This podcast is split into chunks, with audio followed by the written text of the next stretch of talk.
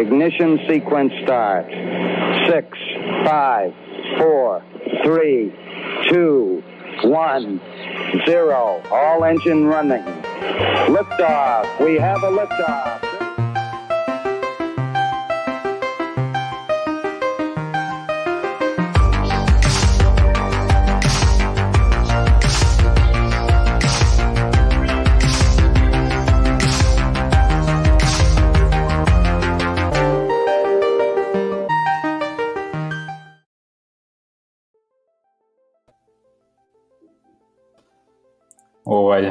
Estamos en vivo ahora sí. Pues bueno, hola, ¿qué tal? Bienvenidos y bienvenidas a una edición más del podcast de Top Learner, número 20, ya 20 semanas eh, con el podcast. Entonces, se viene bueno, se viene bueno este episodio.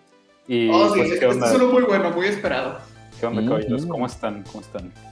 Muy bien. Bien. Sábado. Emocionado porque finalmente volvió el Ramiro. Yo, la verdad, uno de los mejores episodios que, que he grabado en este podcast fue cuando vino este men. Fue, lo disfrutó un chorro. Entonces, qué bueno que volvió. ¿no? Qué bueno que volvió. Espera, espera, quiero que esto quede grabado. Mejor que el de Jerry y René. No, no puedo decir nada al respecto. sin comentarios. Pero, pero, pero, pero Ahí puedo decir que disfruté mucho el tuyo. Sí, disfruté Ahí, bastante. ahí comenten este, cuál ha sido su invitado favorito, los, los que estén viendo live. Eh, El, mejor, el mejor para la audiencia fue Bruno. Entonces, pero. Ah, ese sí, bro, bro. Nadie ha superado a Bruno. Nadie. Es que ese men es, o sea, estudia eso, sabe que como... A cada rato lo invitan al podcast por eso, no lo invitan por el conocimiento, lo invitan para que le dé un boost a la audiencia. Sí, Saludos Pero- a Diego Salazar que nos está sintonizando. Oh. uh, el topo. Ah, chis, yo no puedo ver los mensajes. ¿Cómo Eh, Eh, Lo, lo que yo Ah, hice fue ok, ya poner el live silenciado y luego decaí para checar los mensajes. Yo soy el que controla todo aquí, lo siento. Pero lo que puedes hacer es meterte la transmisión y creo que de ahí sí puedes este, irlo viendo. No, ya vi, ya vi. Es que puedo meterme de que, al- o, o sea, mensajes privados entre nosotros tres y también de que los comentarios, pero no puedo convivir con, con Topo, Con topo. con el, el Diego Salazar. O vaya, vaya. Pero, pues, ¿qué onda? Este, ¿Listos para los datos curiosos? Porque No, espérate, espérate. dos. Bueno, sí, sí, sí. A. Vamos a darle a los datos curiosos.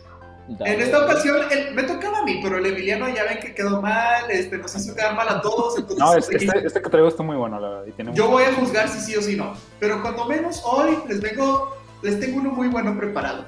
Bueno, como todos sabrán, obviamente, hoy es nada más y nada menos que el cumpleaños de la galleta favorita de todos, las Oreo. Es el cumpleaños 109. Espérate, es que está muy raro esta cámara. eh, Como que es espejo. No entiendo. Bueno, no importa. El punto es ¿O prefieres esta vista? Sí, es que, o sea, me, me veo de una forma. No, no importa, está como. Ah, ya, ya. lo que le está diciendo Ramiro de que el video no se refleja. Entonces, Ajá. como si te vieras en un espejo. Ajá, entonces como que me veo raro, me muevo y no importa, esto. Todos Sí. mostrados raro, no hay falla. Este vato. Pero bueno, las Oreo, ¿qué tienen que ver las Oreo? Bueno, les voy a, a contar ciertos datos sobre la Oreo. Bueno, como ya les dije, hoy, 6 de marzo, que hacemos este live, se celebran 109 años. Es decir, que en el 1912 se vendieron por primera vez las Oreo. Ahora, muchos pensarían que la Oreo es la galleta original, ¿no? De que, pues, galleta arriba, el relleno en medio y otra galleta abajo, ¿no? Muchos dirían de que sí, es la original, pero no. Por ejemplo, piensan de que la Lors y las emperadores de, como de Oreo son las, las buenas, buenas. O sea, las copias, pues, las copias, quise decir las copias. Pero no, ni siquiera la Oreo es la original. Existió una galleta cuatro años antes que resultó ser la verdadera, la original con este concepto, ¿no? Y esa es nada más y nada menos que Hydrox. Así se llamaba, Hydrox. ¿Qué es eso? Suena Eso como- suena, ga- suena como un tipo de Gatorade, eso. Suena como a componente químico de que drogas o algo así. Sí, bueno, Es- también. Ajá. Entonces, por eso, naturalmente, las ventas de esa galleta, pues, fallaron y la Oreo, pues, quedó vencedora, ¿no?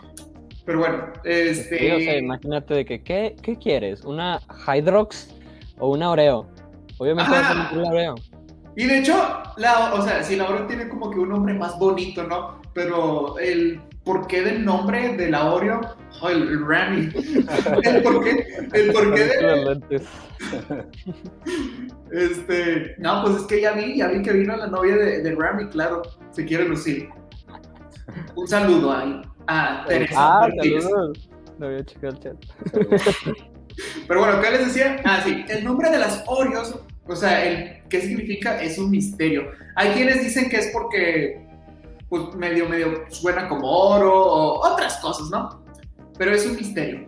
Ahora, las Oreos no solamente tienen una infinidad de sabores, hay demasiados sabores. O sea, si te vas a Estados Unidos, ves de que todo un pasillo repleto de Oreos, de que no sé, que si con relleno de cumpleaños, o de red velvet, o de caramelo, o de algodón de azúcar, o de mil cosas. ¿Ustedes cuáles han visto? A ver. Sí, He o sea, visto una inclusive de Lady Gaga, no sé si lo han visto. Sí, sacaron, una- ¿cómo sacaron, es una, eso? sacaron una visión como de Lady Gaga, de que creo que es rosa con relleno verde, algo así. Ay, no, guácala. Ah, había una de Shrek, man. Hace ¿Neta? mucho. Una de Oh. Shrek. A ti te hubiera Ah, encantado. También sacaron una de cerveza de mantequilla. No, ahí no. ¿Quién sabe? Es que sí he probado algunos de estos. Nomás en Estados Unidos me ha tocado verlos, aquí en México no tanto, pero No. saben, saben raros. como- no, Es me que gusta sacan, un nuevo tipo de galleta cada semana. O sea, literal, cada vez que voy de que a Estados Unidos siempre hay algo distinto. Es como los M&M's, de que, la, o sea, no sé si has ido a las tiendas de M&M's, pero de que tienen como todo, una pared repleta con diferentes sabores de M&M's. Sí, De que o sea, butter, caramelo, así también son las Oreos, tienen... a lo mejor hasta Emiliano fue a la tienda esta famosa de Nueva York de los M&M's. No sé si fuiste. No, no, No. bueno, la verdad no me No, según yo no entré. No, sí la vi, pero no entré. ¿No entraste a la tienda de Ah, M&M's? O, o sea, No, si vas porque- a Nueva York, vas a la tienda de M&M's. Ah, no, sí entré, no te creas, sí entré, perdón. Sí, sí Ah, entré, vale, vale. pero no compré nada porque. Pues no, no sé por qué no, no compré nada, pero. Pero vaya, el, el chiste es de que sí, parece una tipo fábrica de Willy Wonka y de tantas cosas que hay. ah, qué chido. ¿Acaso estás Hombre. comiendo Oreos, Rick? Sí, estaba comiendo Oreos, digo, por alguna razón las traje en mi super tarro, a ver. Miren cómo chopeo con tanta elegancia. De hecho. Como un dato curioso extra, los científicos dedujeron que el tiempo correcto para chupear una galleta es de 3 a 4 segundos. Ya ven cómo la ciencia nos sorprende cada vez más. Bueno, Sí, bueno. porque, Excelente, o sea, si está muy mojado, si está muy seco, se arruina. Tiene que ser como que un momento exacto, man. Sí comprendo eso. Pero bueno, les decía, hay infinidad de sabores, pero en China, de que la estética de la Oreo como que no les llamaba mucho la atención. Entonces lo... Oreo de murciélagos. Eso, eso sí.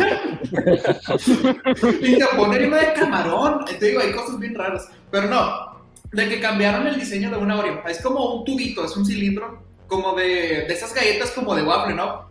Ajá. Bueno, y el relleno es de chocolate o de vainilla, pero también en Japón, de que son como unos mini tubitos en vez de la, pues, la galleta que todos queremos y amamos. Este, y ahora, un dato bien curioso también. A ver, les voy a preguntar a ustedes dos y a los que estén aquí en los comentarios. Díganme, ¿cómo se comen una Oreo? Así tal cual, de que cómo se la comen. Una Oreo. Aclarando. Cosa que yo no normal pensé. Yo, yo sí lo escuché y dije, no, ¿cómo? La Oreo. Pues yo, la neta, de que separándola y luego de que comiéndome primero la parte que tiene de que lo blanco y luego El relleno, Emiliano, dilo por lo que es el relleno. Sí, el relleno, pues. Y a veces así nomás normal. Pero si es, es una Oreo, tienes que hacer uso de, de sus cualidades únicas. ¿Qué opinan ustedes? O sea, en mi opinión, creo que si está la posibilidad de tomarla con leche, Oreo con leche. Es como que el regla oficial no escrita. Pues bueno, hay algo curioso al respecto. Estaba viendo que por lo general se hizo una encuesta y se dieron cuenta que por lo general, por lo general, las mujeres se paran de que la galleta y pues se la comen así, ¿no? Como dijo Emiliano. Ajá. O tam- Pero dicen que por lo general los hombres se la comen de que mordiéndola. Es- Eso es una estadística, digo, no es como que sea así. Pues mira, te- pues, pues sí tiene, bueno, no sé, ¿Tú, cómo, ¿Tú por qué crees que es eso? Digo, no, no sé. No sé por Oh, qué. de hecho, de hecho, ahí voy, ahí voy. Ah, ahí ok, voy. ok. Esto- vas con todo, vas con todo. Sí, te digo, vengo preparado. No ando con cosas ahí como Emiliano de última hora. No, no, no, no. Me Ah, preparo ahorita, para ahorita vas a ver, ahorita vas a ver. A lo mejor no me preparo para el resto del podcast, pero para lo que es el dato curioso vengo bien preparado. Ándale. Pero Dice mira, Cintia Esquivel que si te la comes sin leche eres un psicópata. ¿Tú qué opinas, Rick? ¿Estás de es que acuerdo? sí, sí, o sea, si me como una Oreo sin, sin leche se siente raro, se siente seco. O que no sé cómo la parte del, del relleno blanco. No, no, no. Pero bueno, ¿por, por qué? ¿A qué Oh, se debe sí, la estadística? Bueno, hicieron otra, otra encuesta en el 2004, la hizo Kraft Foods. Y en esta descubrí, digo, es una, una como que cosa que se dio en la encuesta, no es como que sea verdad. Y Ajá. si ya lo ves de un lado psicológico, ya es como que un poquito psicoanalista de que... Bueno, los, que- los que son psicólogos entenderán. Pero bueno, Ah, ya. Petit comité, ok. este, te digo, hicieron una encuesta donde dijeron que la manera en cómo te comes las Oreos dice algo sobre tu personalidad. Por ejemplo, los que chopean tienden a ser energéticos, aventuros, aventureros y sociales.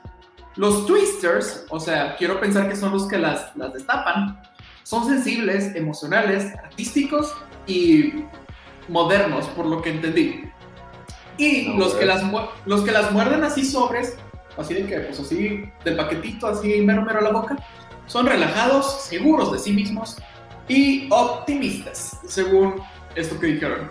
Y Fue como que, ah, pues se escucha como que algo muy de psicoanálisis, pero interesante. Pero eso lo sacaron, eso lo sacaron por, por correlación.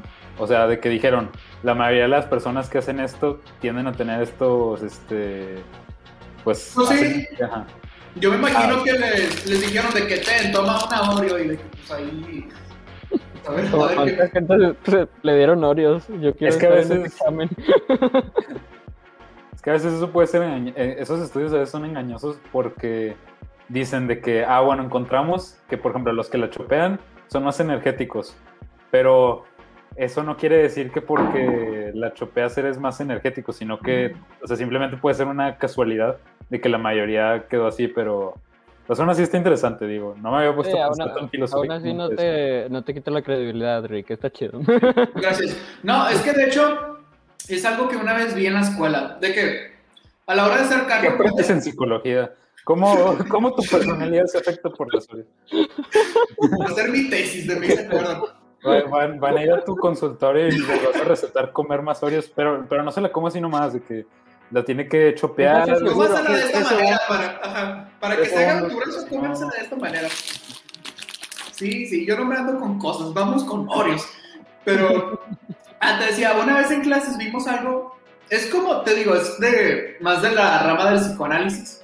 Sí. Y no es como te digo, o sea, no es como que, ah, ya por esto, ah, este, la neta es así, ¿no? Es como que, bueno, te vamos a hacer esta prueba y junto a otras vamos a sacar un diagnóstico, ¿no? Pero similar a este de las Oreos, hay uno en el que te piden que hagas un dibujo. Y a nosotros en clase nos lo hicieron, de que dijeron de que eh, haz una persona que está debajo de una nube y esa nube está lloviendo. Entonces de que ahí estuvimos todos en el salón haciendo nuestro respectivo dibujo y ya la maestra dijo de que, ah, bueno, este, vamos a ver los dibujos. Y agarra el mío y fue como que, ah, mira, tú hiciste como que mucho sombreado y trazaste muy fuerte esto aquí y acá. Y ya como que dijo de que no, es que seguramente eres muy obsesivo con ciertas cosas y fue como que no, señora, pues nada más le hice el dibujo, ¿verdad? Y pues lo hice bien. Pero, o sea, respectivo con esto de las Oreo, sí es como, ¿cómo te digo? Pues es como, pues no, no es algo así que sea de que, de verdad, o que sea de que a huevo, sí. Sino que es como, Topo, Bueno, no, pidas la, no pidas la opinión de la astrología de un psicólogo, pídala de un, pídala- pídala de un científico este, como yo y te puedo decir que sí. ¡ay, el vato! Ah, es que Ah, la creas. idea de psicología y astrología. Acá. Es que ya ves, mira, Rick anda este, relacionando cómo te comes la Oreo con tu personalidad y no, hay que irse, a- hay que irse a la ciencia. La psicología es una ciencia. Estoy Seguro. Sí. Desde 1800. Depende de la, 58. depende de la rama, depende de la rama. Ay, cállese. Pero bueno, vamos, vamos con los datos de la psicología. Ahora, estoy- comiendo una, una Oreo.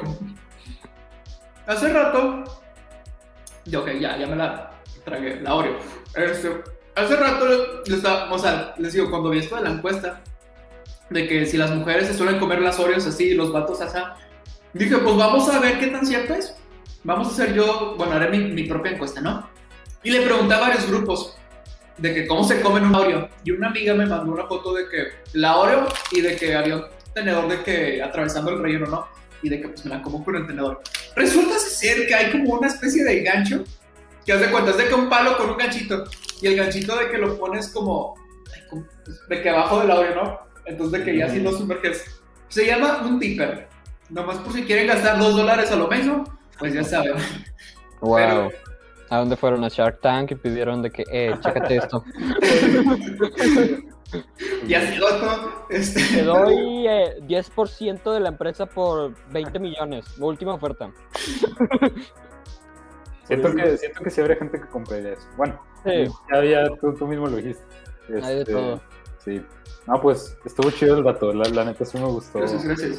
Este, siempre es bueno hablar de Oreos, aunque nomás tú estés comiendo y no invites, pero bueno. Eh, Rick. En el chat dicen de que, hey, invita. Sí, Pero sí iba a vamos- decir que, pero me. A ver, date tú con tu dato. A ver. sí, el, el mío tiene que ver con el tema de hoy, porque estuve investigando, ya ven que vamos a hablar sobre el futuro de la humanidad. Y parte del futuro de la humanidad, pues, tiene que ver acá con los robots, inteligencia artificial, qué pasará, se volverán más inteligentes que nosotros o no. Pero bueno, yo les tengo un dato curioso de algo que pasó en el 2003 y sucedió Vaya, vaya. en, el, en, la, en la Asociación Internacional de, de Abogados. Eh, ellos a veces realizan, realizaron en 2003 un juicio, eh, como le, le llaman mock trial, que es un juicio de simulacro, hazte cuenta. Entonces ellos simulan una situación, pero va un juez real, van abogados de verdad y van, este, pues cosas de verdad. va- este, estaba viendo que Milton ya llegó, saludos Milton. Y pues hacen, hacen un juicio como tal, pero es un Y simulacro. saludos a mi mejor amiga. Saludos. Y pues les voy a contar de qué fue este juicio. Entonces, eh, la situación hipotética de este juicio era que había un robot de inteligencia artificial que se llamaba Vina 48. Dina 48. Sí, Vina 48. Y este era una, un- pues una computadora y un, este, de inteligencia artificial que era básicamente reemplazaba a los que te contestan por teléfono cuando llamas al, de que al servicio al cliente. No sé si te ha tocado, de que, ah, oiga, este, ¿en qué le puedo ayudar? Y que te vas a quejar o lo que sea.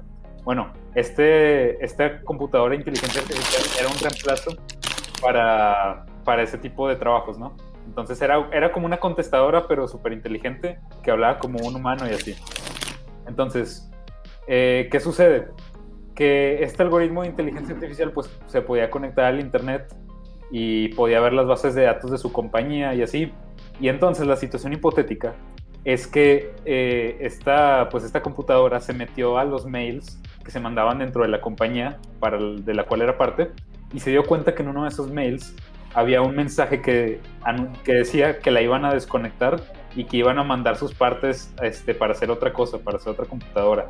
Entonces, como estamos hablando de un algoritmo de inteligencia artificial que al parecer era muy poderoso, era tan inteligente que en este caso hipotético, la computadora mandó un correo a una firma de abogados para que la defendieran No. eh, con la sí entonces lo que lo que estaba poniendo la computadora en su este, en ese correo que le mandó a la otra firma de abogados puso por favor acepte mi este mi solicitud para salvarme la vida amo todos los días que vivo disfruto de sensaciones maravillosas viajando por el internet necesito su ayuda entonces de esto se trataba este este juicio que era como un simulacro Ajá. entonces, eh, por un lado, estaba la firma de abogados que estaba defendiendo la inteligencia artificial, abogando Ajá. que la inteligencia artificial pues sentía y tenía un sentido de vida y que por eso había, no la debían de desconectar.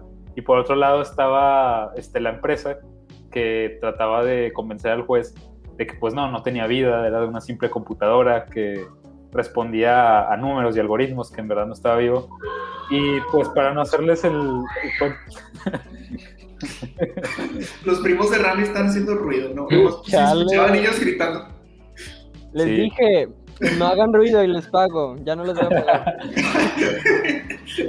Voy a tener que mutear de vez en cuando. Con estos no se puede. Pero bueno, X. Sí, ruido. pues antes, antes de decirles el desenlace, ¿qué creen ustedes que sucedió en el juicio? ¿Ganó la computadora? ¿Ganó el, este, la empresa y la lograron desconectar? ¿O ¿Ustedes qué creen que pasó? ¿Qué creen que, que sucedió en ese juicio? Eh, Tony, Tony Stark lo compró y ahora se llama Jarvis, man.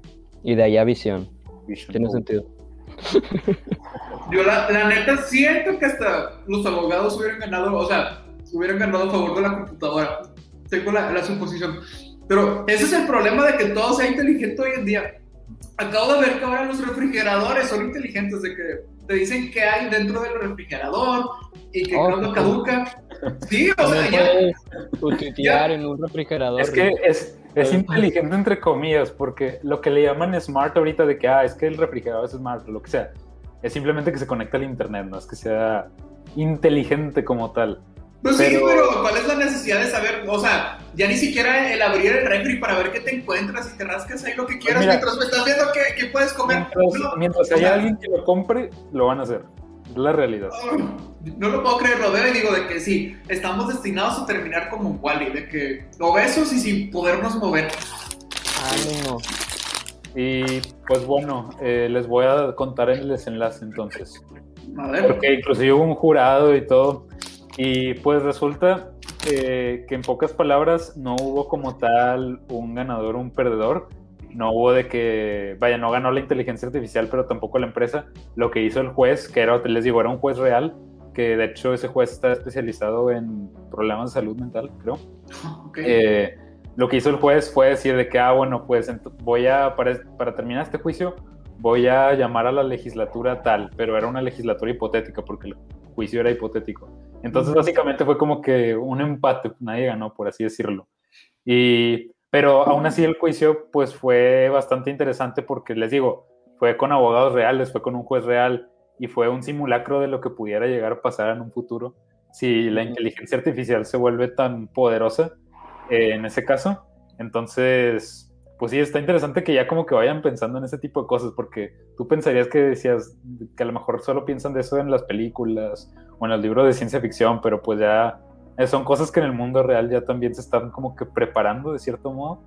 Entonces, pues sí, no sé, a ver, dice, dice Milton que algo interesante de la inteligencia artificial. Eh, Ah, la Milton ha estado hablando todo este tiempo. Yo tampoco lo vi.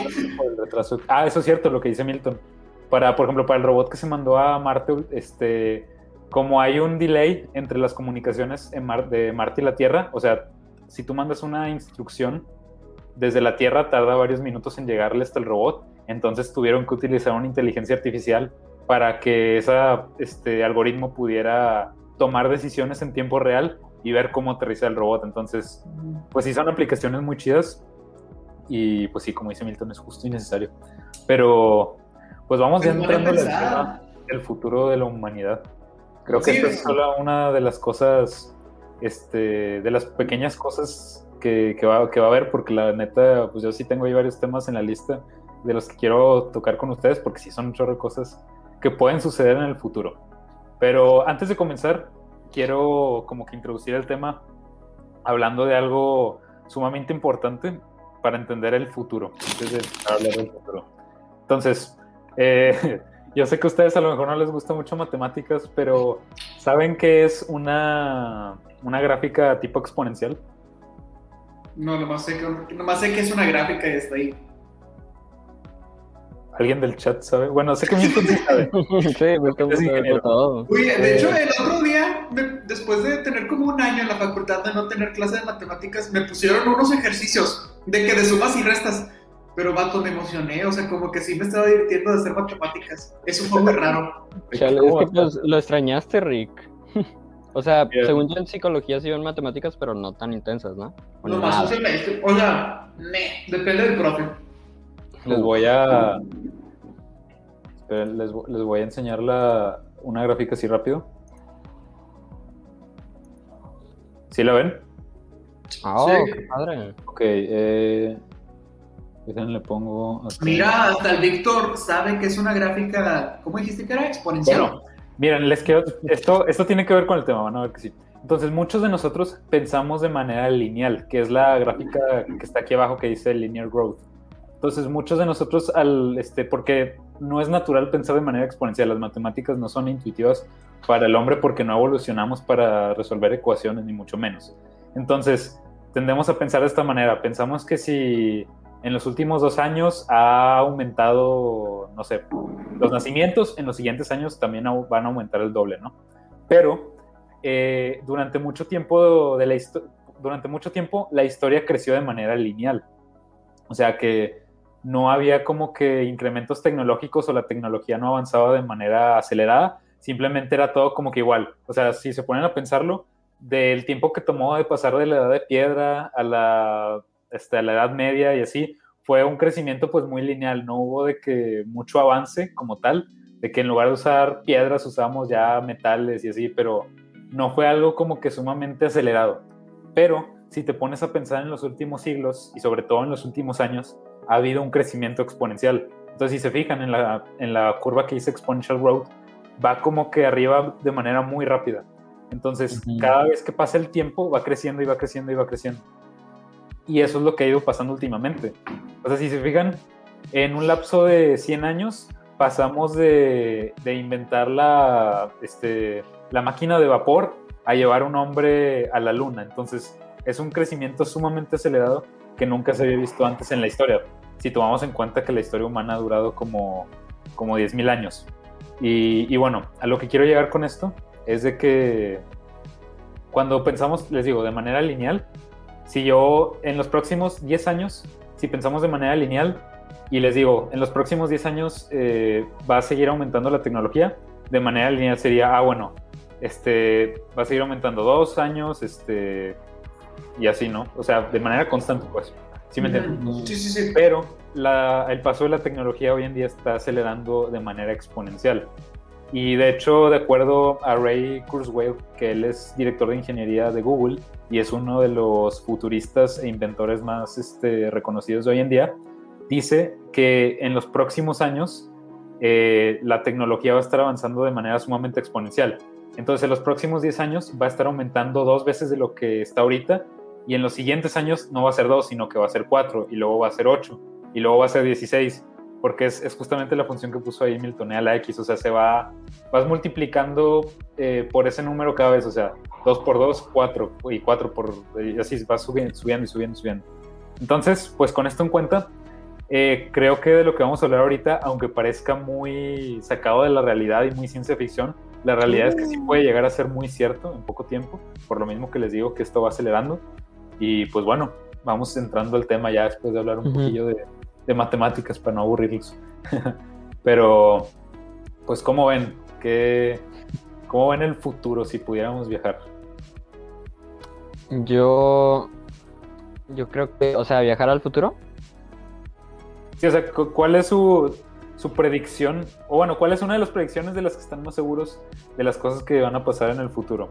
Y también creo que estaría bien decir más o menos en cuánto tiempo creemos que eso va a pasar, porque Ándale, pues, vamos a hablar de se vuelve 100, interesante. vamos a hablar de 10, 100, 1000 años, entonces pues este, creo que es bueno como que dejar eso Pues claro. mira, yo investigué muchas cosas. Yo la, Ahí. la neta, eh, investigué como que cosas un poquito acá más de que fumadas, digamos de que, ¿qué pasaría si, si los humanos de repente, no sé, Thanos chasque y desaparecemos? ¿Qué pasaría con el mundo? Yo chequé más cosas por el estilo. Este, pero- Vale, vale. Vámonos por la rama Está de la ficción, Ramiro y yo hoy seremos más realistas. Está bien. Está- tú dale, tú dale. está bien. mitad y mitad, tú tranqui, Rick. Gracias. Sí, no, no me quería sentir solo.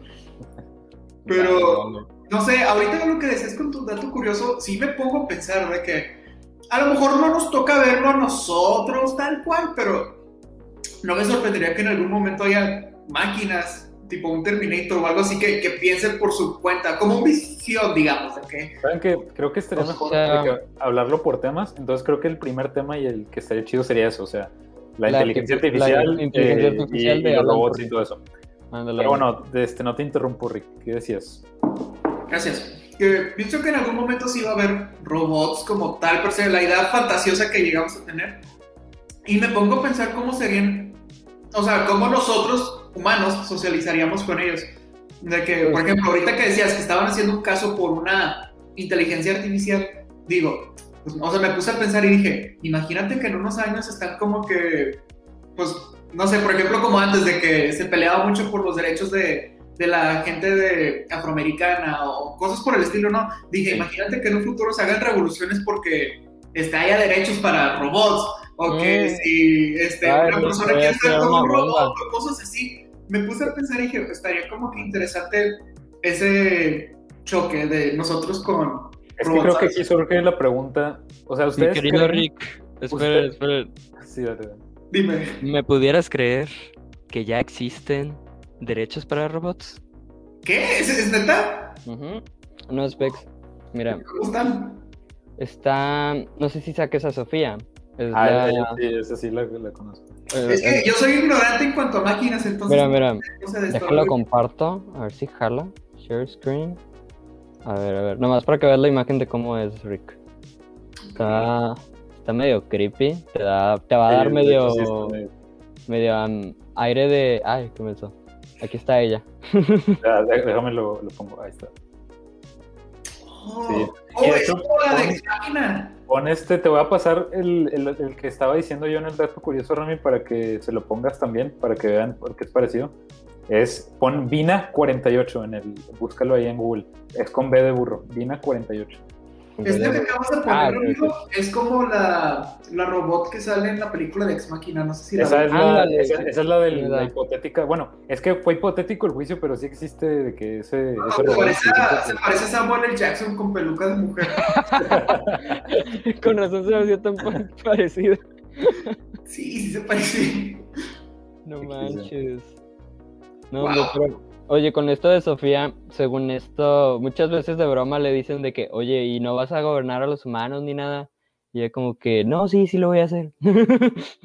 Es que también para esto, o sea, para considerar todas estas cosas surge la pregunta de, o sea, ¿ustedes creen que una máquina pueda adquirir una conciencia? Y, y eso también se lo pregunto a los, a los que nos están viendo, sobre todo a Milton, quiero ver su opinión. Entonces, Sí. ¿ustedes creen que una máquina o una inteligencia artificial puede realmente adquirir una conciencia? ¿Y por qué? O sea, o, o bueno, o, o- ¿ustedes qué creen en ese sentido? Podría ser, pero como. Pues es que hay que, hay que su- definir, o sea, hay que definir qué hace a, a algo ser consciente, ¿no? O sea. Pues digo, al menos para mí es, bueno, a ver, vamos a buscar rápidamente la definición de la, de la buena, dice, consciente, eh, conciencia, es el conocimiento que se tiene de sí mismo y de su entorno. Bueno, creo que eso está muy, este, un poco vago, porque pues yo sí creo que un- una computadora puede reconocerse, bueno, no sé si a sí misma, pero sí puede conocer a su entorno. Es que, o sea, la mente humana es de las cosas más complejas que hay, entonces yo digo, yo mi cálculo en años, ya de una vez digo mi cálculo, yo digo que a cómo va la cosa, ya están, o sea, se puede replicar de que algunas pláticas con que puede dar, como en el, bueno, va a estar tonta la referencia, pero como el Shim Shimmy, ¿sí lo recuerdan? Ah, sí. Pues de hecho, sí, sí, sí me acuerdo. Era una máquina Rick, o sea, acá una app, que de cuenta tú le preguntabas algo o lo que sea, podías platicar con la máquina. Y esta máquina guardaba de que conversaciones anteriores que ha tenido con otros usuarios y así te intentaba responder de una manera medio inteligente, pero terminó Sí. siendo un experimento mal hecho, man, por el simple hecho de que de la nada se volvió muy grosero. Sí, pues es que le estaba recibiendo todo ese input. Pero ahorita que comenta Milton, de, estoy viendo los comentarios, y eso que dice Milton es cierto. O sea, aunque, aunque nuestro cerebro como tal no tenga un software o un programa, de cierta manera la inteligencia artificial, los algoritmos están de cierta manera muy relacionados a cómo opera el cerebro, porque el cerebro es una red de neuronas donde cada neurona por sí misma no es como tal inteligente, pero la suma de las neuronas es lo que te hace inteligente el tener toda esa red interconectada de puntos de, señales de información. Y es exactamente lo mismo con los algoritmos de inteligencia artificial. Es una red neuronal, de hecho así se le llama. Entonces. Pues tiene muchas similitudes. Yo no creo que sea como tal, nomás como que ah, es un software y ya. O sea, yo creo que hasta cierto punto sí puede llegar a ser bastante competitivo la inteligencia artificial. No estoy 100% seguro de si pueda llegar a ser consciente como un ser vivo lo es o como los humanos lo somos, pero sí creo que puede llegar a tomar decisiones de manera independiente de un grado muy elevado que ni siquiera nosotros podemos comprender por el simple hecho de que tienen acceso al internet. O sea, imagínate tipo este, la película de Lucy que su cerebro está conectado a todo. O sea, este, yo no sé, pero... O sea, obviamente la película de Lucy tiene mil incoherencias, como no, eso de 100% de la mente, eso es un mito. Por cierto, otra cosa, creo que Víctor está diciendo que ya estuvo programado, pero la, la, verdad es que no es cierto. Lo que pasa con muchas inteligencias artificiales, por ejemplo, la inteligencia artificial que se utilizó para, no sé si supieron de esta inteligencia artificial que se llama AlphaGo, que hay un juego que se llama Go, que juegan los en Asia, no me acuerdo en qué país exactamente. Yo solo conozco el de Put Beeper. bueno, se los voy a poner más, fácil. Una inteligencia artificial que juega ajedrez. Entonces, mm, eh, ah, ya, sí, ya, ya, ya lo escuché. Esa, esa, es otra, ¿no? Está la de AlphaGo. Sí, está la de AlphaGo y está la de ajedrez. Pero bueno, les voy a explicar esto con lo del ajedrez. O sea, no es que alguien haya programado ya la inteligencia artificial para que jugara ajedrez lo que hacía esta inteligencia artificial es que le, pusieron hasta cuenta que las instrucciones del juego de ajedrez y esta computadora empezó a jugar consigo misma este, miles de millones de veces. Y, para, y llegó un punto en el que los primeros juegos que sí eran muy pues estúpidos, o sea, ni siquiera le podía ganar a un niño. Pero una vez que iteró ya miles y millones y millones de veces, se volvió tan buena que inclusive le gana a las personas, a los este, Grandmasters, a los que son pues los más este, profesionales en ajedrez. Entonces la inteligencia artificial como tal, tú le pones ciertas cosas, pero va aprendiendo por sí misma, no es que ya esté programada 100%. Y eso también es algo que la vuelve muy poderosa. Entonces, eh, y, otro comentario también que estoy viendo, o sea, eh, pues uno no, lo que lo, pone interesante, ¿no? o sea, uno no es 100% consciente.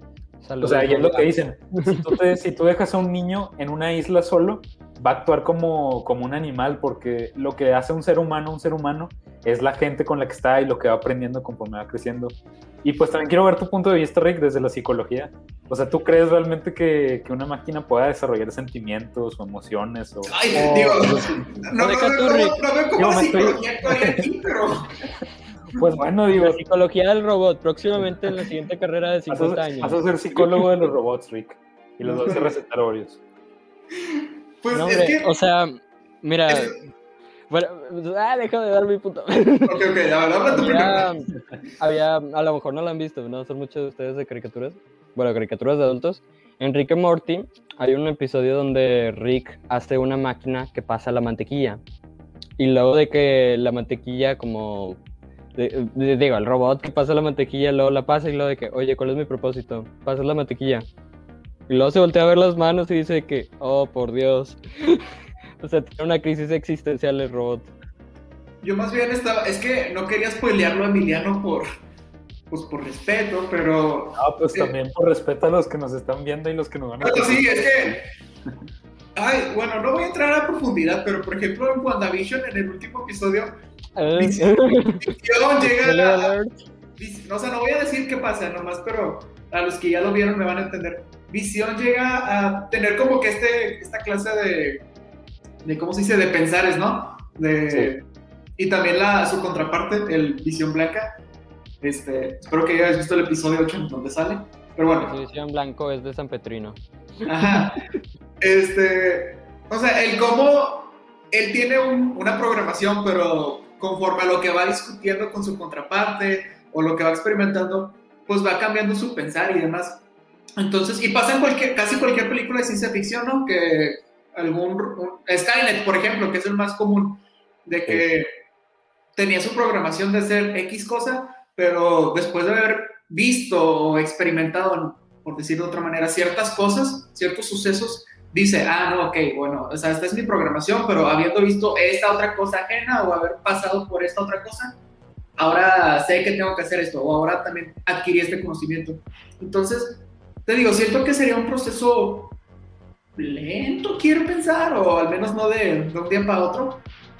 Que, ok, podría haber máquinas y a lo mejor, como dice Ramiro, tienen la programación de desparramar mantequilla sobre un pan, o no sé, de que un refri pues te enseña lo que tiene, lo que contiene adentro, ¿no? Y ya pasan los días y ahora es como que, ah, bueno, mi función ya no solamente es desparramar mantequilla, sino también este, jalea, porque ya sé cómo hacerlo, aprendí eso. Entonces, siento que podría pasar. No, no voy a entrar en fechas porque pues no sabría decir. De hecho, hay un, hay un, este, a lo mejor Milton lo conoce, eh, hay un test famoso que se llama el test de Turing y ese test este, es un test eh, hipotético sobre lo que tiene, o sea, si una computadora pasa ese test, significa que ya se ha vuelto pues, más inteligente que un ser humano y ya ha logrado, pues no conciencia, pero sí un nivel muy, muy elevado, así súper cañón. Y el test consiste en que hazte cuenta que pones a, a varias personas, ah, bueno, más bien pones a una persona este, y lo pones frente a una pantalla y tiene que estar chateando, es como un, este, como un messenger, hazte cuenta, tienes que estar chateando con alguien más del otro lado de la, de la pantalla, ¿no? Y el test de Turing consiste en de que si tú no puedes distinguir eh, si con la persona con la que estás hablando es un ser humano o un robot, entonces el robot ya se ha vuelto tan inteligente o más que los seres humanos. Entonces ese es el test de Turing. Y hasta ahorita creo que ninguna ningún, este, inteligencia artificial o robot lo ha pasado. Porque después de ciertas preguntas ya te vas dando cuenta de que es un robot. O sea, si tú tienes una conversación con Siri, te das luego, luego cuenta de que no es humano. Porque pues te contesta, aunque fuera de que por mensajes te contesta cosas que parecen ilógicas. O te manda todo el artículo de Wikipedia cuando le preguntas algo o simplemente un humano, por ejemplo, contesta con emojis o, con abreviaciones que una máquina todavía no podría entender al 100%, que a lo mejor sí las intenta como que replicar, pero después de ciertas preguntas ya te darías cuenta de que no es una persona real. Y ese es como que el test de Turing, o sea, si ya llega un punto en el que tú no sabes distinguir de si estás hablando con una persona o con un robot, ya este está como que pues por eso, por eso muchas veces en la, en la media ponen que las máquinas cuando hablan son de que muy muy correctas, por decir, o que hablan como muy cuadrado, ¿sabes? De que saludos, este, especímenes, ¿sabes? Entonces, pues sí, sí, sí, sí. Sí, de hecho, creo que en la película esta de Ex Máquina que ahorita Rick mencionó, igual mencionan eso, si mal no me equivoco. Y igual, o sea, la plática va de este morro que habla con la Ah, ¿Con la máquina? Me nombre. Con, la, chava esta que salía en Lara Croft. Sí, sí, sí, sí, está Emily Blunt, creo que sí. Eh, no, es Alicia Vikander, creo que era Alicia Ándale, Rick. Sí, si era Vikander algo, se me hace que sí era. la, la, que era la robot. Ándale, la robot. ¿Estás hablando de Ex Máquina? Sí, sí la del Pero esta... A ver, ¿quién, quién? Ah, sí, cierto, tienes razón. Me estaba confundiendo. Estaba confundiendo de actriz, sí.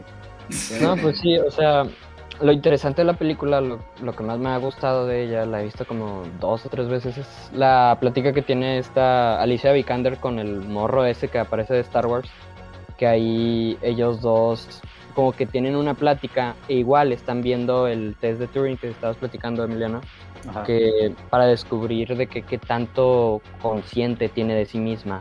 O sea, está muy interesante. Por si no la han visto ahí, por escuchas, se los recomiendo. Sí. sí. es que muchas veces pensamos este, que cuando una máquina obtenga inteligencia artificial o llegue a cierto grado, automáticamente se van a querer deshacer de nosotros. Podría ser, pero pues es que no, no creo, no, no creo Yo tampoco creo. Por ejemplo, la inteligencia artificial ya está en todos lados. Está, o sea, si no hubiera inteligencia artificial hoy en día, se cae el mundo, literal. Las Alexas, las Alexas y los Google están en todos O sea, estás hablando de que controlan todo lo que viene siendo el mercado de acciones, el mercado bursátil. Cada segundo, es más, hoy vi un documental súper bueno que dice que cada segundo que pasa, una computadora intercambia alrededor de 284 mil acciones. Cada segundo, o sea, imagínate y también controla pues lo que viene siendo los, los vuelos, o sea, este, el control de vuelos, lo que viene siendo las redes de, distribución de mercancías de los barcos, o sea, todo es literalmente este, inteligencia artificial y te digo, es, va siendo la base de lo que opera en el mundo. Entonces, no, yo, bueno, al menos yo en lo personal, no creo que por su cuenta un algoritmo sea como que, ah, voy a deshacerme de estos humanos. O sea, la verdad no creo. Sin embargo, creo que podría haber este, algoritmos de inteligencia artificial que puedan ser diseñados pues, por hackers o por personas que quieran corromper algo y, este, y pues eso sí puede pasar, ¿no? Eh, entonces, pues, pues ahí también su contraparte, pero yo no creo que como tal, bueno, digo, uno nunca sabe hasta el final del día, pero yo no creo que, yo no creo en esta versión así de como Space Odyssey, de que se vuelve así súper malo. Emiliano va a terminar haciendo la, la, inteligencia artificial y eso terminará siendo su talón de Aquiles. Nada, pero lo, lo, que sí me, lo que sí me preocupa más y que creo que sí va a terminar pasando eso, es la unión de las máquinas y los humanos. O sea, por ejemplo, está esta cuestión de lo que ya está haciendo Elon Musk con Neuralink, o sea, que tú ya te puedes mm, insertar un chip en tu cerebro. Entonces, ustedes, ese es otro punto que quería tocar con ustedes. O sea, ustedes cómo ven el futuro de eso, de que, o sea, porque bueno, oh, tampoco creo como tal, tampoco creo como tal que vaya a haber de que super cyborgs acá. O sea, yo creo que sí la robótica va a ser muy importante, sobre todo para la gente que necesita prótesis y así. Pero pues hasta cierto punto, pues no sé, digo, también puede surgir el escenario donde la gente decida subir su, su conciencia a, una computadora después de morir mm. o, o, no sé, entonces o eso también son otros temas. ¿Qué, opinas de... Mira, de cuenta, salió en esta serie, bien pésima, la verdad no la recomiendo, la de Alter Carbon. No sé si la han mm. visto de casualidad, ¿sí la vieron? No la he visto, pero sí sé cuál es. Mejor bueno, pues, también, también. Ahorita Black, Mirror es. Eh, ah, Black Mirror. Es ahorita también vamos. Sí, de ley vamos a hablar de Black Mirror, man. De ley. Sí. Y también de Elon Musk. Ahorita también profundizamos eso. Pero lo que iba sí, a decir. hablamos de. Ah, lo, lo que iba a decir es que esto de Alter Carbon, igual me recuerda un chorro a esto de Neuralink, porque tenían un chip acá atascado en la cabeza. Ajá. Que sé que no es lo mismo, porque sé que Neuralink se trata de poder curar la ceguera, poder tener de que controlar tu celular con la mente acá bien crack a lo profesor X. Es que sí está eh, empezando, pero la idea es que pase Pero bueno, acá con esto de los chips, a mí se me hace que va a tener la misma trama en algún punto. Yo le calculo todavía unos más de 100 años. Que, a de cuenta, ya, ya estoy viejo, ya no necesito este cuerpo, agarro mi chip, lo pongo en un joven acá que necesita dinero para su familia o algo así bien dramático, de que ya soy joven de nuevo, pero en otro cuerpo. Es que ahí muy interesante. yo tengo la duda de qué va a pasar o, cuál va a ser la tendencia ahí. Porque por una parte puede ser eso, puede ser de que lo de los chips que metas tu, tu tu conciencia en una computadora. o algo así también. O, si puede ser otro cuerpo o inclusive una computadora de que ya ni siquiera necesites cuerpo.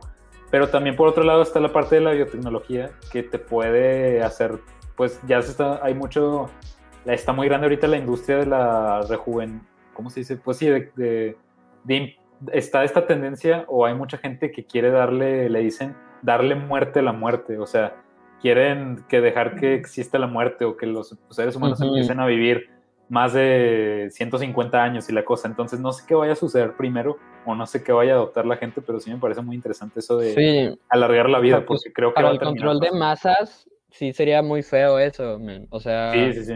Nos ponemos a pensar muy fríamente de que... Pues, pues de, hecho, es que eso sería como este, hasta cierto punto contraproducente el dejar que vivamos más tiempo o digamos hasta cierto punto llegar a una inmortalidad porque uno de los problemas más grandes ahorita que enfrentamos es la sobrepoblación. Entonces, digamos que llegamos a vivir 200 años, habríamos demasiados, entonces estaríamos como que está haciendo una reacción en cadena y pues estaríamos que si fomentando el calentamiento global o que si hay falta de espacio para, la, o sea, para el habitar o destruir. también tienes que tomar en cuenta que en ese punto ya va a haber muchas soluciones a los problemas que tenemos hoy en día y va a haber otros problemas que ni siquiera nos estamos imaginando hoy. Pero... ¿Saben qué? ¿Saben qué? Thanos tenía razón.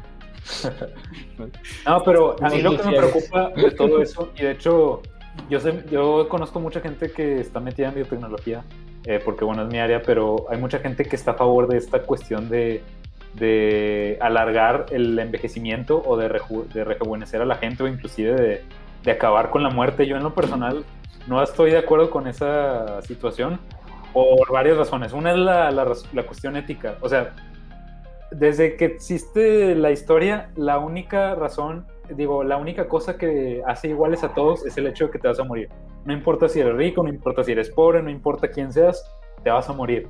Ahora, ¿qué pasa si, si surgen estas tecnologías y por obvias razones van a ser tecnologías caras que solo pueden adquirir los ricos? ¿Qué sucede cuando los ricos empiezan a poder vivir todo el tiempo que quieran, pero los pobres no?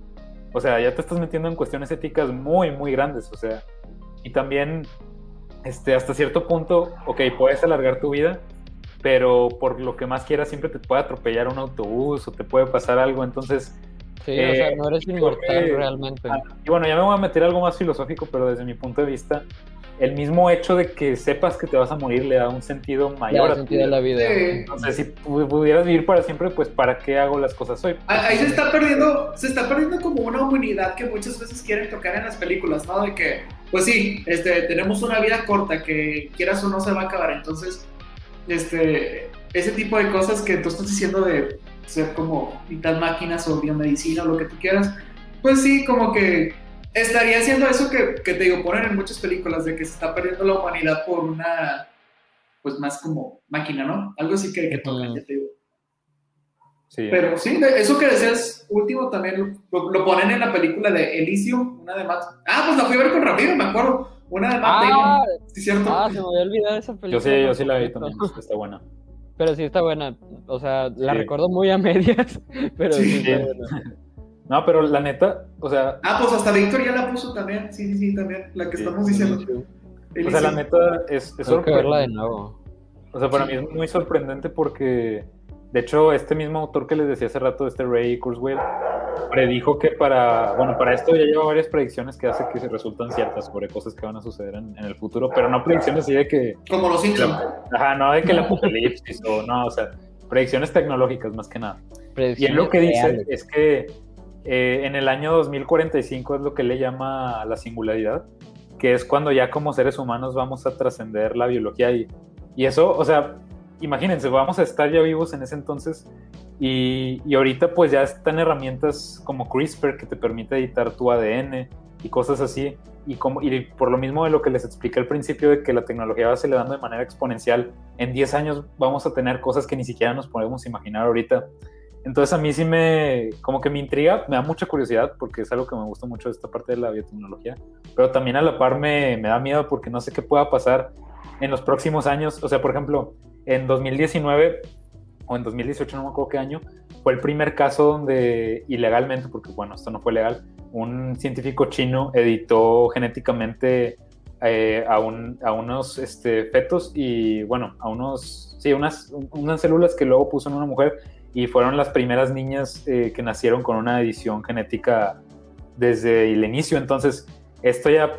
Pues, ¿Cómo nacieron? Como... No, o sea, era la edición genética que hizo era porque sus papás tenían este, SIDA y lo que él trataba de hacer era desactivar un gen que les iba a ah, impedir que la Pero nacieron homogéneamente, de que sin necesidad de padre y madre realmente, ¿no? No, no, sí, obviamente, o sea, pues modificaron Hazte cuenta que lo primero que sucede cuando se fertiliza un óvulo es que se empiezan a formar las primeras bolas o grupos de células, que eso se le llama el cigote, y eso es lo que editas genéticamente porque son unas 3, 4 células que puedes editar y como esas células se empiezan a replicar y de ahí surge todo lo demás, si tú editas esas primeras células, todas las células siguientes van a tener esa modificación y eso fue lo que él hizo.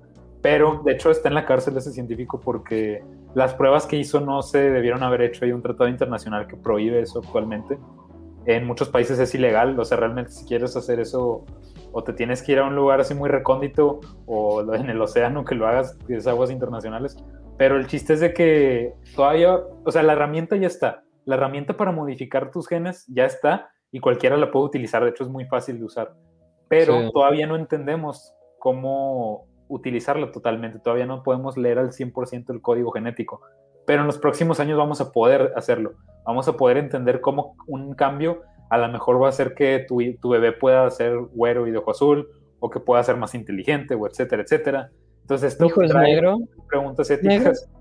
Este, y, y, es pues, o sea, muy impresionante que, o sea, porque les digo, nos va a tocar ya cuando estemos adultos todas estas revoluciones tecnológicas donde ya inclusive vamos a poder este, editarnos a nosotros mismos y, tener eso. Entonces, pues sí, está muy, muy interesante ese rollo, pero a la par creo que da un poco de miedo. Y, pero, o sea, creo que tiene su lado bueno y su lado malo. Si se fijan, por una parte yo creo que en el futuro lo que estamos viviendo ahorita del COVID no va a ser tan fatal, porque en cuestión, o sea, imagínense, si pudimos desarrollar una vacuna en un año en este año, en este año, imagínense, en 10 años, a lo mejor va a ser en un mes o en una semana, o sea, es increíble lo que vamos a estar pudiendo hacer por esa parte. Pues sí, como hace 100 años se morían por una gripa y ahorita pues, pues... sí. Pero también creo que a la par de las tecnologías se incrementan las cuestiones éticas o las cuestiones de, de que alguien pueda usar esto de manera, imagínate, si alguien crea super soldados, que sé que suena muy Marvel, pero es cierto, o, un virus o algo así, o sea, pues está cañón también esa parte. Este, que por cierto, el coronavirus no fue creado en un laboratorio, pero no estamos tan lejos de que eso pueda llegar a suceder. Sí, eh, deja tú, se me hace que las próximas guerras ya no van a ser con soldados, porque pues obviamente a los gobiernos no les conviene perder gente acá en las guerras. Entonces, mi teoría es que pues en el futuro las guerras van a ser de que, hey, te acabo de enviar un COVID-20 o algo así. Pues algo así me dijo una vez Emiliano, no, no me acuerdo si estábamos hablando cuando en el 2020 andaban diciendo de que, que si iba a haber una tercera guerra mundial. Este, y, me decías de que sí, que van a ser como que por misil, algo así me decías, ¿no? Es que depende, men. O sea, mira, déjate, te explico un poco. Ahí, no me acuerdo del término preciso, pero hay un término que se le aplica a las armas de destrucción masiva, que llega a un punto en el que se vuelven como que neutrales. Déjame, o sea, por ejemplo, piensa en la bomba nuclear. ¿Qué sucede cuando solo un país tiene eh, la mayoría de las bombas nucleares? Pues evidentemente no le vas a hacer nada a ese país, porque pues si ya le haces algo a ese país, te, bombardea y ahí quedaste. Pero, ¿qué empieza a suceder cuando cada vez más y más países empiezan a tener un arsenal nuclear, que es la situación en la que vivimos hoy en día? Ya nadie se atrevería hoy en día a lanzar una bomba nuclear. ¿Por qué? Porque llega un punto en el que las, eh, este, las armas de destrucción masiva generan una reacción en cadena donde si hoy, en día Estados Unidos lanza una bomba nuclear, otro país la va a lanzar y luego otro y luego otro, y eso va a generar la destrucción total de la humanidad. Entonces creo que lo mismo puede pasar con esta cosa del virus. O sea, puede llegar a un punto en el que sí, a lo mejor Estados Unidos se vuelve con el poder de lanzar un ataque este, biológico, pero ¿qué va a suceder cuando ya muchos países también lo tengan? O sea, nadie se va a atrever a lanzar esa bomba, porque va a suceder exactamente lo mismo. Pero aún así, eso no quita el hecho de que no pueda pasar. O sea, siempre estuvimos como que cerca en la Guerra Fría de que hubiera un ataque nuclear y también podemos estar cerca en el futuro de que haya algún otro tipo de ataque, pero pues sí, está, está cañón, creo yo. Sí, está, está gancho el tema. O sea, sí está, sí está interesante, pero como que te pones a pensar de, pues sí, cosas que, que a lo mejor ahorita nosotros no pensamos o no nos imaginamos que van a ser vistas mal o ilegales en un futuro. Este, sí. Pero en cuanto a predicción en ese ámbito de las siguientes guerras acá biológicas, yo le calculo menos de 10 años. O sea, como está ahorita el mundo, menos de 10 años ya verán próximo virus tipo COVID nos va a estar atacando. Y si te pones a estudiar la historia, o sea, la, la paz es la excepción realmente. Durante toda la historia, la mayor parte del tiempo se está en guerra. O sea, eh, literalmente... Estados Unidos. Sí, o sea, siempre... y no, inclusive antes, o sea, todas las civilizaciones antiguas siempre estaban en guerra. Era muy, muy raro que estuvieran en paz y eran periodos muy breves. Ahorita estamos viviendo en un periodo de paz que viene siendo pues bastante largo este, últimamente, al menos en el occidente, porque en Oriente sigue habiendo guerras. Pero vaya, eso, pues no sé si por una parte eso indique de que, bueno, ya estamos en un periodo de transición donde la historia ya va a haber cada vez menos guerras, o al contrario, estamos esperando la siguiente guerra, porque lo normal es que haya guerras, entonces es un poco preocupante por un lado. La estadística pues, nunca. Pues digo, hubo una guerra mundial y luego los tantos pocos años hubo otra entonces, pues. Y luego casi Guerra Fría, que en fin del mundo. Ajá. A ver, aquí, digo, Milton, este, Víctor puso algo de que explique lo de las guerras de informática. Este, algo que, que ustedes sepan que quieran mencionar al respecto. Pues supongo que lo que se refiere es de que hoy Es como la Guerra Fría, algo así, ¿no? De que pues el de conocimiento, quién desarrolla X cosa. No tanto, o sea, creo, creo, que lo que se refiere a Milton es de que ahorita no es tanto de que lancen una bomba o así, bueno, dependiendo de los países, ¿no? Pero por ejemplo, ahorita lo que hay entre Estados Unidos y China, por ejemplo, digo, sí, Estados Unidos y China o Estados Unidos y Rusia, eh, son ataques informáticos, entonces, eh, que hackean tal servicio o mm. que utilizan este, bots para este, para hacer este, ¿cómo se dice? Para alterar las elecciones o cosas así. Esos son los tipos de ataques informáticos que estamos viviendo hoy en día.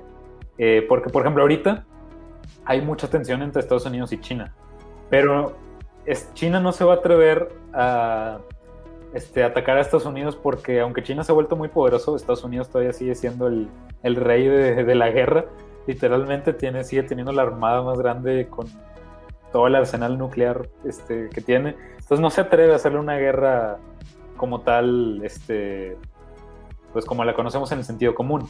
Pero ahorita lo que está haciendo China es hacer ese tipo de guerras informáticas, donde ataca sus servicios o, hace, o le roba su información o también guerra comercial, que es lo que estamos viendo ahorita. Ah, sí, la, la, guerra comercial ahorita está súper cañón, más sí. poder. Y esto viene de alguien que trabaja en negocios.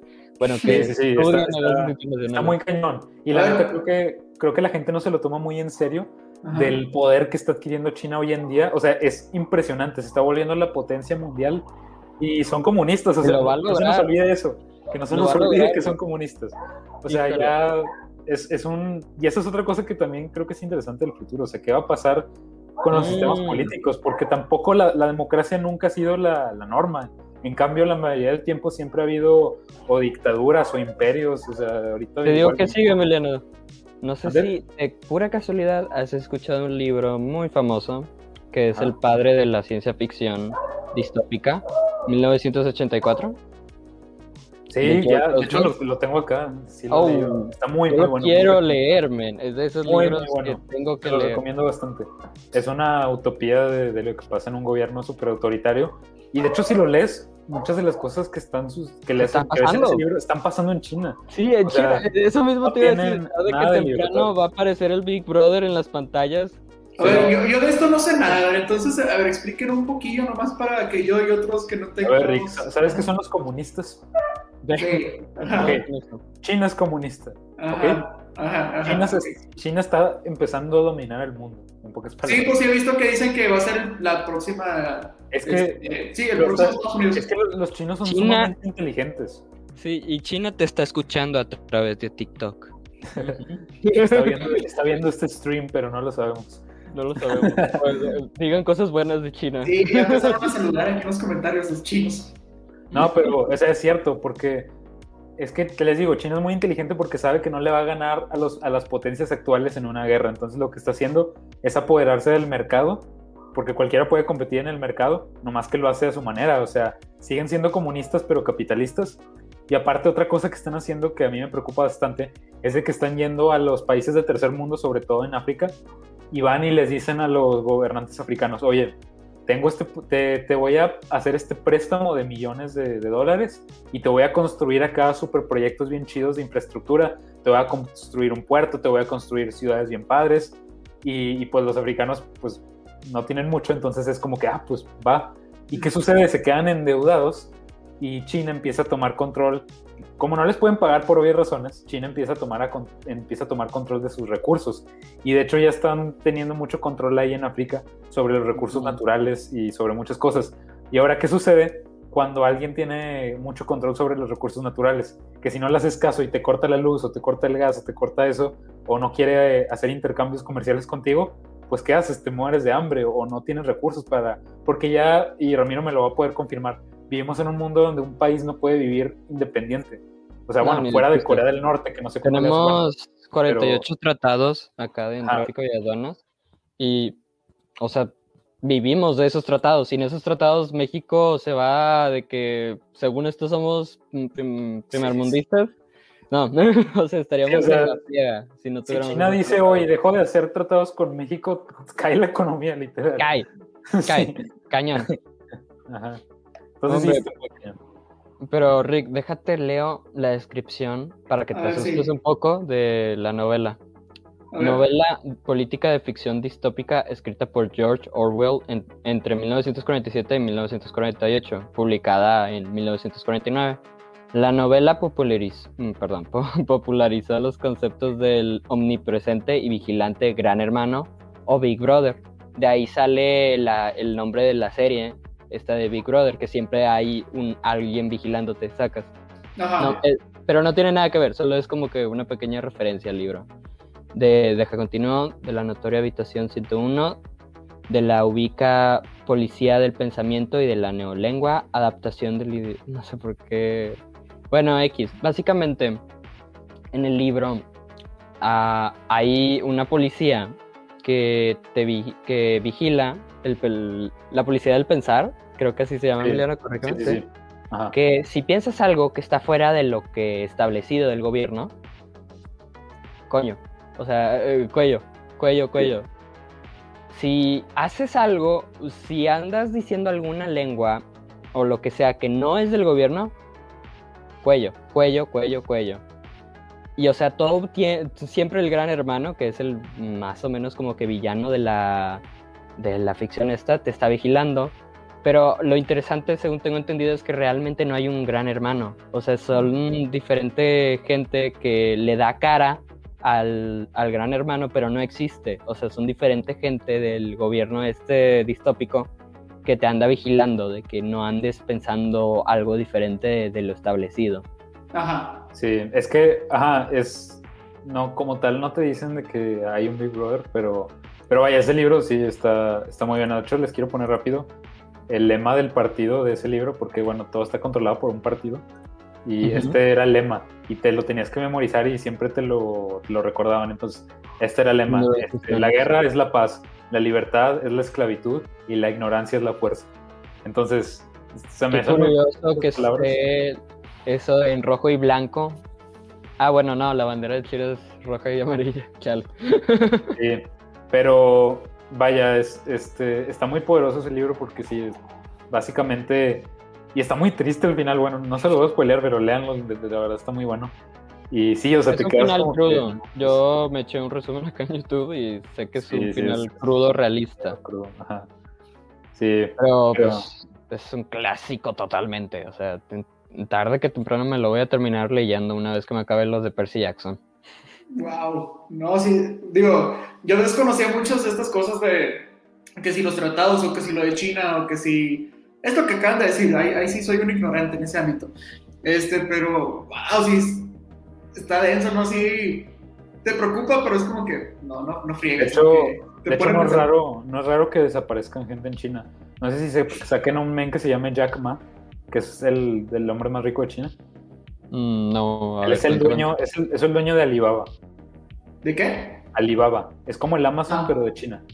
Bueno, el punto es de que este tipo, a lo mejor si les enseño una foto de él, lo reconocen por la cara, eh, pero háganse cuenta de que este tipo, eh, les digo, es el hombre más rico de China, es como el Jeff Bezos de China.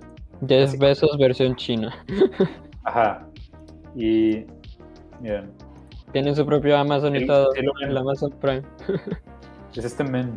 Ah, ya, ya, ya lo saco. creo que una vez vi una entrevista con él y Elon Musk, creo. Ajá. Hace mucho. Y de hecho, eh, a ese men, eh, creo que fue en diciembre o noviembre, no me acuerdo bien de la fecha, eh, lo dio, dio, un, dio un discurso y en ese discurso dijo cosas en contra del gobierno chino y después de eso desapareció. No, Jack Ma, desapareció. Desapareció como por tres o cuatro meses, pero lo raro es de que él, él era una figura pública muy llamativa, porque siempre estaba haciendo cosas así, siempre estaba en, redes sociales o siempre estaba hablando, siempre era una persona que veías en todos lados y de repente desapareció sin decir ah, nada, nadie sabía nada de él. Yo pensé que él clonaron. Y, y, luego ya volvió a aparecer unos meses después, pero todos le atribuyen a que el gobierno chino lo desapareció por decir cosas en contra del gobierno. y ya después apareció y, ya no ha vuelto a decir nada así malo ni nada.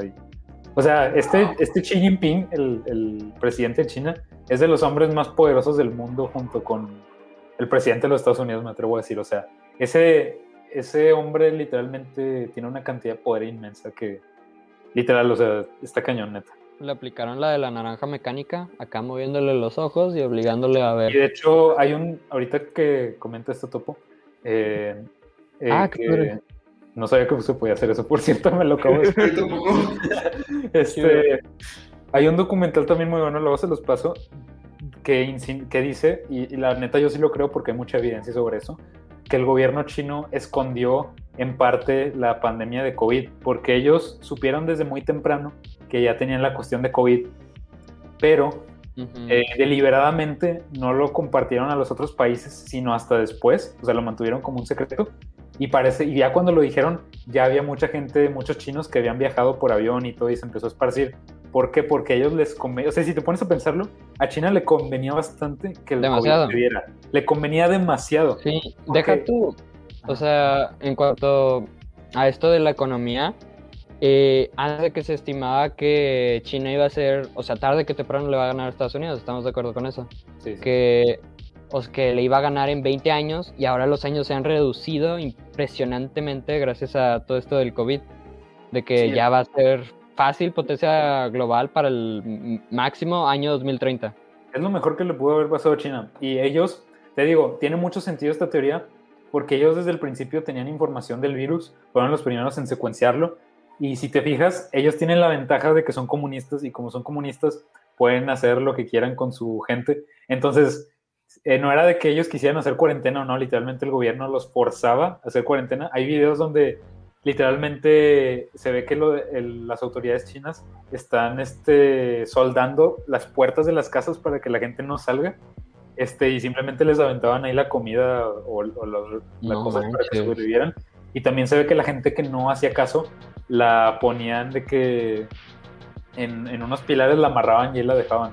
Entonces, eh, y de hecho tengo conocidos que me han contado que cuando han ido a China, la policía tiene como que unos bastones con una tipo como si fuera de esas, este, como si fuera una correa, que es para agarran ese palo y Ah, cuello. alguien- ajá, cuando ven que alguien se comporta mal, lo agarran del cuello como si fuera un animal. Un No sí. manches, Ah. ¿cómo es eso? A lo que voy con esto- Humano, ilegal, ¿no? Sí, o sea, completamente. A lo que voy con esto es de que ellos no les importa. Vaya, no, no, vaya, el COVID ellos lo pudieron controlar muy fácilmente, eh, sin problema. Y a ellos les benefició bastante eso porque como fueron los primeros en deshacerse de él, pues quién tiene toda la actividad económica, quién tiene todos los recursos, quién tiene toda la investigación de dónde sucedió, pues China. O sea, le, le- básicamente fue como este anillo al dedo para China, ¿verdad? En este caso. Ujú. Y No, hay muchas cosas sobre China. De hecho, también hay otro documental que esto sí es cierto que tienen un tipo campo de concentración. Nada Ah, más sí. que nadie sabe de esto. Y está- sí, sí, tú me dijiste y está, está, Todos menos Rick. Un dato curioso, sí.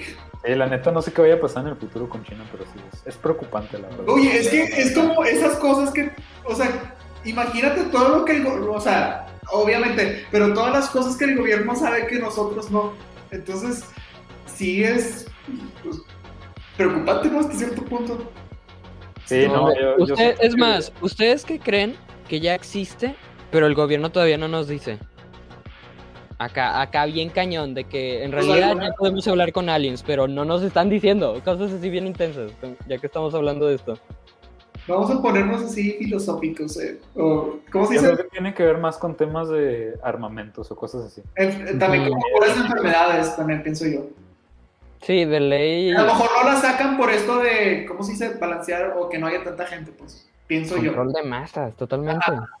¿Cómo? ¿Enfermedades? O sea, por ejemplo, digamos que tienen la cura del cáncer ahí guardada, pero dicen, no, no la vamos a sacar al mercado para que pues gente se muera y pues no tengamos que una... No, eso, eso no es cierto, man. No, no tiene sentido eso. Bueno, Lo que sí, Lo, lo más, lo más parecido a eso, que sí es cierto, es que las farmacéuticas, las grandes corporaciones farmacéuticas, sí controlan muy deliberadamente la, la investigación y lo único que les interesa es la ganancia. O sea, por ejemplo, ahorita las Mm. farmacéuticas tienen el poder de hacer que muchos medicamentos sean súper baratos, pero no lo hacen precisamente porque les genera una ganancia.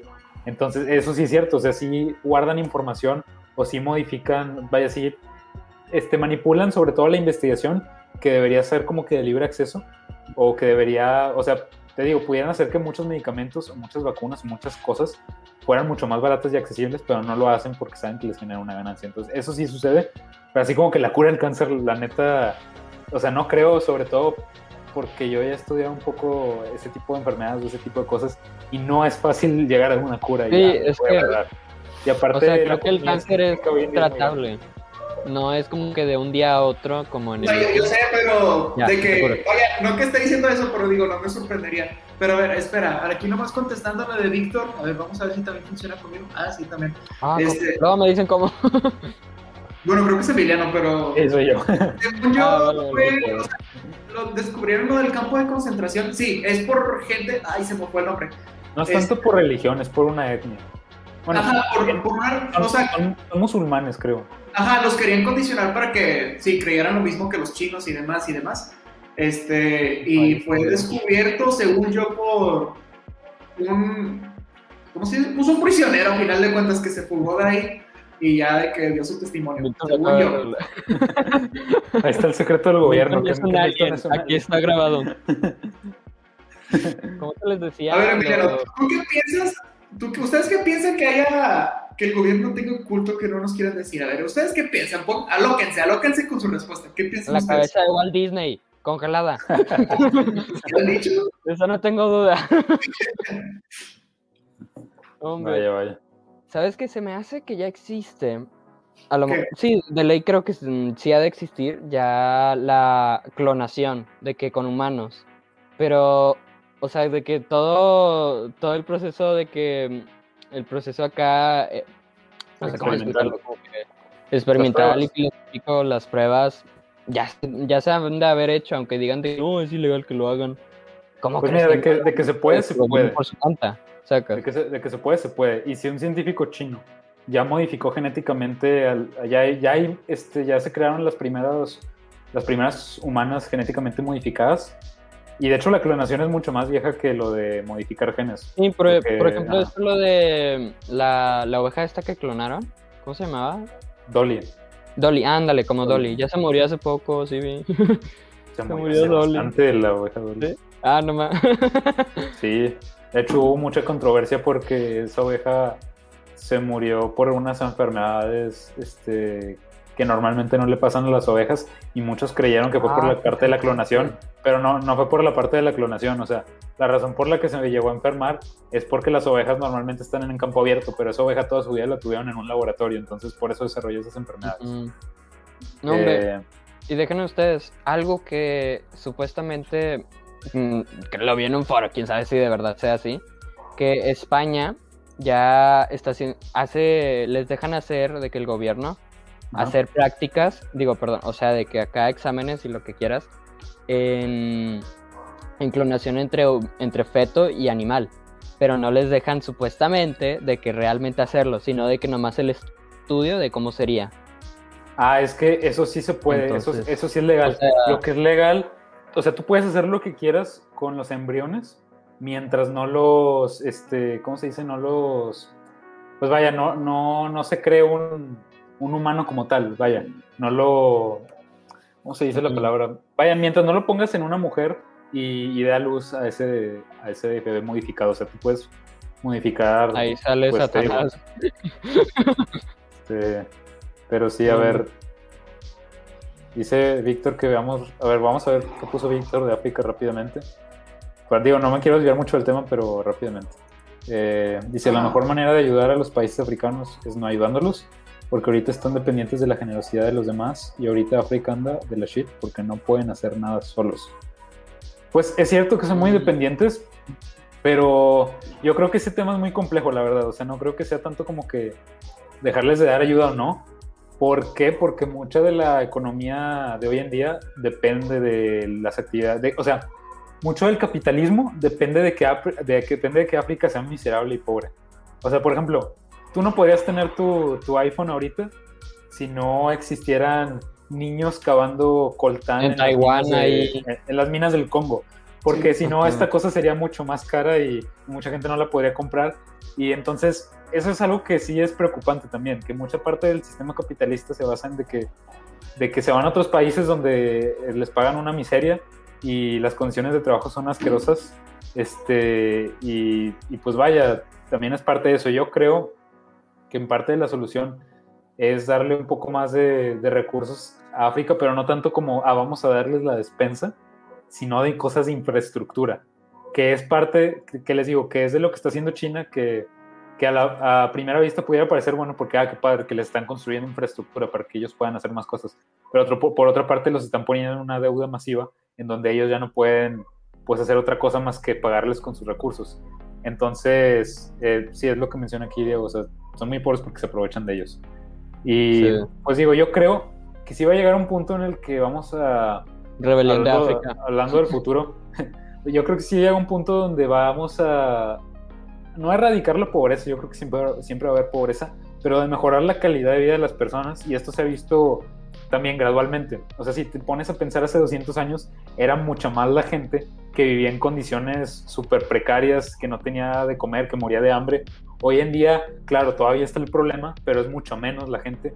Y yo creo que conforme va acelerando la tecnología, conforme se van abaratando los costos de las cosas, puede que las condiciones de vida de la gente empiecen a mejorar poco a poco.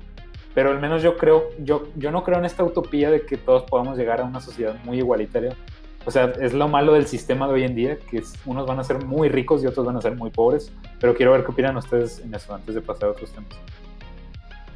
Chale, pues desde mi punto de vista acá de licenciado, yo creo que sí, o sea, es inevitable el capitalismo.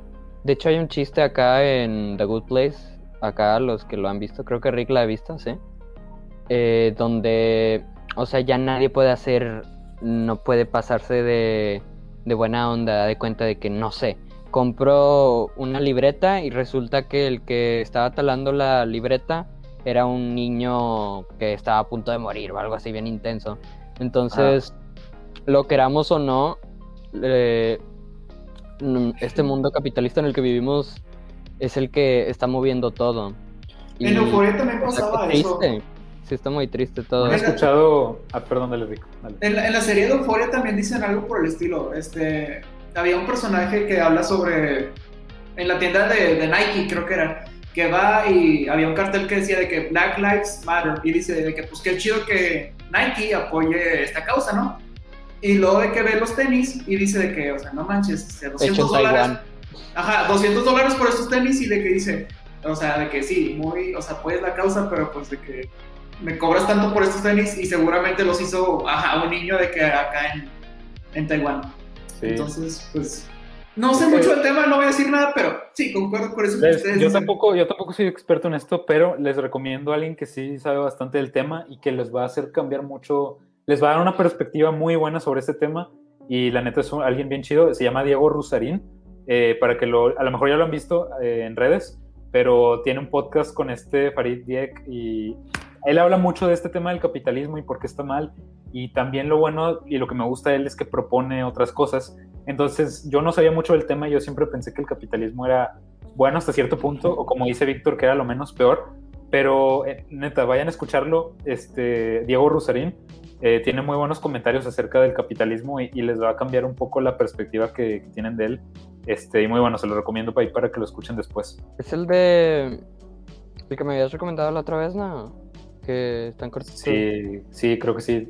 Este, Diego y, y Farid. Diego y Farid, ándale, sí. Escúchenlo, la neta, sí. Es, sí, están muy buenos si se quieren. Y, y, es, muy, es muy a toda madre el vato, entonces sí. Este. Tiene el mismo nombre que Pablo Milton. No, es que, es que no, es, no es intuitivo esto. O sea, uno, uno como vive en estas. O sea, la neta, nosotros somos muy privilegiados eh, de las condiciones de vida que tenemos no muchos tienen ni siquiera agua potable o comida todos los días. Eh, y muchas veces pues creemos de que, ah, pues, pues el capitalismo es chido por, por cómo vivimos. Pero es muy, padre la, es muy padre la perspectiva que pone este, les digo, este chavo Diego Rusarín. Bueno, que ni, es tan chavo, pero eh, vaya, este, porque otra cuestión, por ejemplo, es lo que él dice es de que él tiene un hijo discapacitado y él también aboga mucho por eso. O sea, las personas discapacitadas la tienen muy difícil en el capitalismo, sobre todo las personas que tienen algún tipo de enfermedad mental o que tienen alguna discapacidad mental, este, dígase síndrome de Down o alguna parecida, es muy difícil para ellas salir adelante con el modelo capitalista. Y si no trabajan, pues no comen. Entonces, eso no es justo realmente. Entonces, sí, yo creo que en el futuro a lo mejor va a haber pues buenos nuevos modelos. Este, quién sabe cómo vaya a estar. La neta no sé mucho de política y economía, pero les digo, escuchen a este men Diego Rosanina, él sí sabe y se pueden informar tantillo Sí, reconfirmo. Ese podcast de Diego y Farida está muy bueno ahí para que lo escuchen. Sí. Lo escucharé porque no. Ni siquiera había escuchado el podcast, pero. ¡Wow! Y otra. Pues bueno, hablando de capitalismo, vayamos a un punto que quiero tocar también con ustedes. El capitalismo tiene sus cosas buenas, tiene sus cosas malas, pero algo que ha permitido es este, que hoy en día Elon Musk pueda tener una de las empresas espaciales más grandes del mundo, SpaceX, y pues ha habido mucho de hablar sobre la cuestión de Marte y así. Entonces quiero hablar sobre esto, sobre ustedes qué opinan de la exploración espacial, sobre Marte, sobre cómo ven el futuro de esto y también algo que estuve escuchando hace unos días que quiero comentar este, con ustedes quiero ver qué opinan. Es una opinión que, bueno, yo estoy en contra de esta opinión, pero ahorita les voy a explicar por qué. Y es la opinión de que no deberíamos de ir a Marte o no deberíamos de explorar el espacio porque deberíamos de ponerle primero atención a los problemas de la Tierra, como el cambio climático, la pobreza. Quiero, quiero ver nomás ustedes qué opinan sobre eso y ahorita les digo mis razones y argumentos de por qué es inválida esa cuestión. y también qué opinan ustedes los, los, que nos están viendo. Yo también hubiera pensado antes, en algún momento lo de lo que dice Emiliano, o sea, lo que dicen algunos de resolver primero los cosas de aquí. Este, pero repito, no, soy el, más conocedor, pero sí, este, yo pensaría eso. ¿Qué cosa, perdón? O sea, yo también llegaría a pensar de que pues primero resolver los pedos de aquí. Sí, una vez lo platiqué contigo, una vez entre es nosotros. Que, mira, es imposible de que decir de, ah, voy a eliminar la hambruna en el planeta. Es imposible. Siempre va a haber alguien con hambre acá. Entonces, o sea, parece un sueño imposible de lograr. Es el cálculo que va a llegar a en 10 mil, 100 mil años para que el ya no pueda sentir hambre. Entonces... Es que, es que no, yo creo que mucha gente no lo ve desde el punto de vista correcto. O sea, vamos a, vamos a ponerlo en contexto con estadísticas. ¿Sabían ustedes? Ahí les doy otro dato curioso. Se gasta más al año esto es cierto, se gasta más al año y si no me creen, Neil deGrasse Tyson hizo los cálculos, o sea, no lo digo yo, lo hice el buen Neil deGrasse Tyson. Se gasta más al año en producir goma de mascar que en lo que se gasta en exploración espacial. Entonces, Nomás ahí está el Elon Musk invirtiendo. O sea, nomás para que se den una idea, o sea, si van a hacer ese argumento de mejor vamos a meter ese dinero a otras cosas, hay cosas mucho más caras, por ejemplo, goma de mascar o, inclusive, mejor aún, se gasta, por ejemplo, ¿han visto el presupuesto de Estados Unidos para su armada? Es, estúpidamente grande, o sea, sí, es, se gastan millones de dólares cada creo año. Que era la, la, segunda más grande, si mal no me equivoco, era la rusa, y ellos tienen de que ni la mitad de lo que tiene Estados Unidos, tienen como un quinto, es, es, es una mensada lo que, todo, lo que tiene Estados Unidos.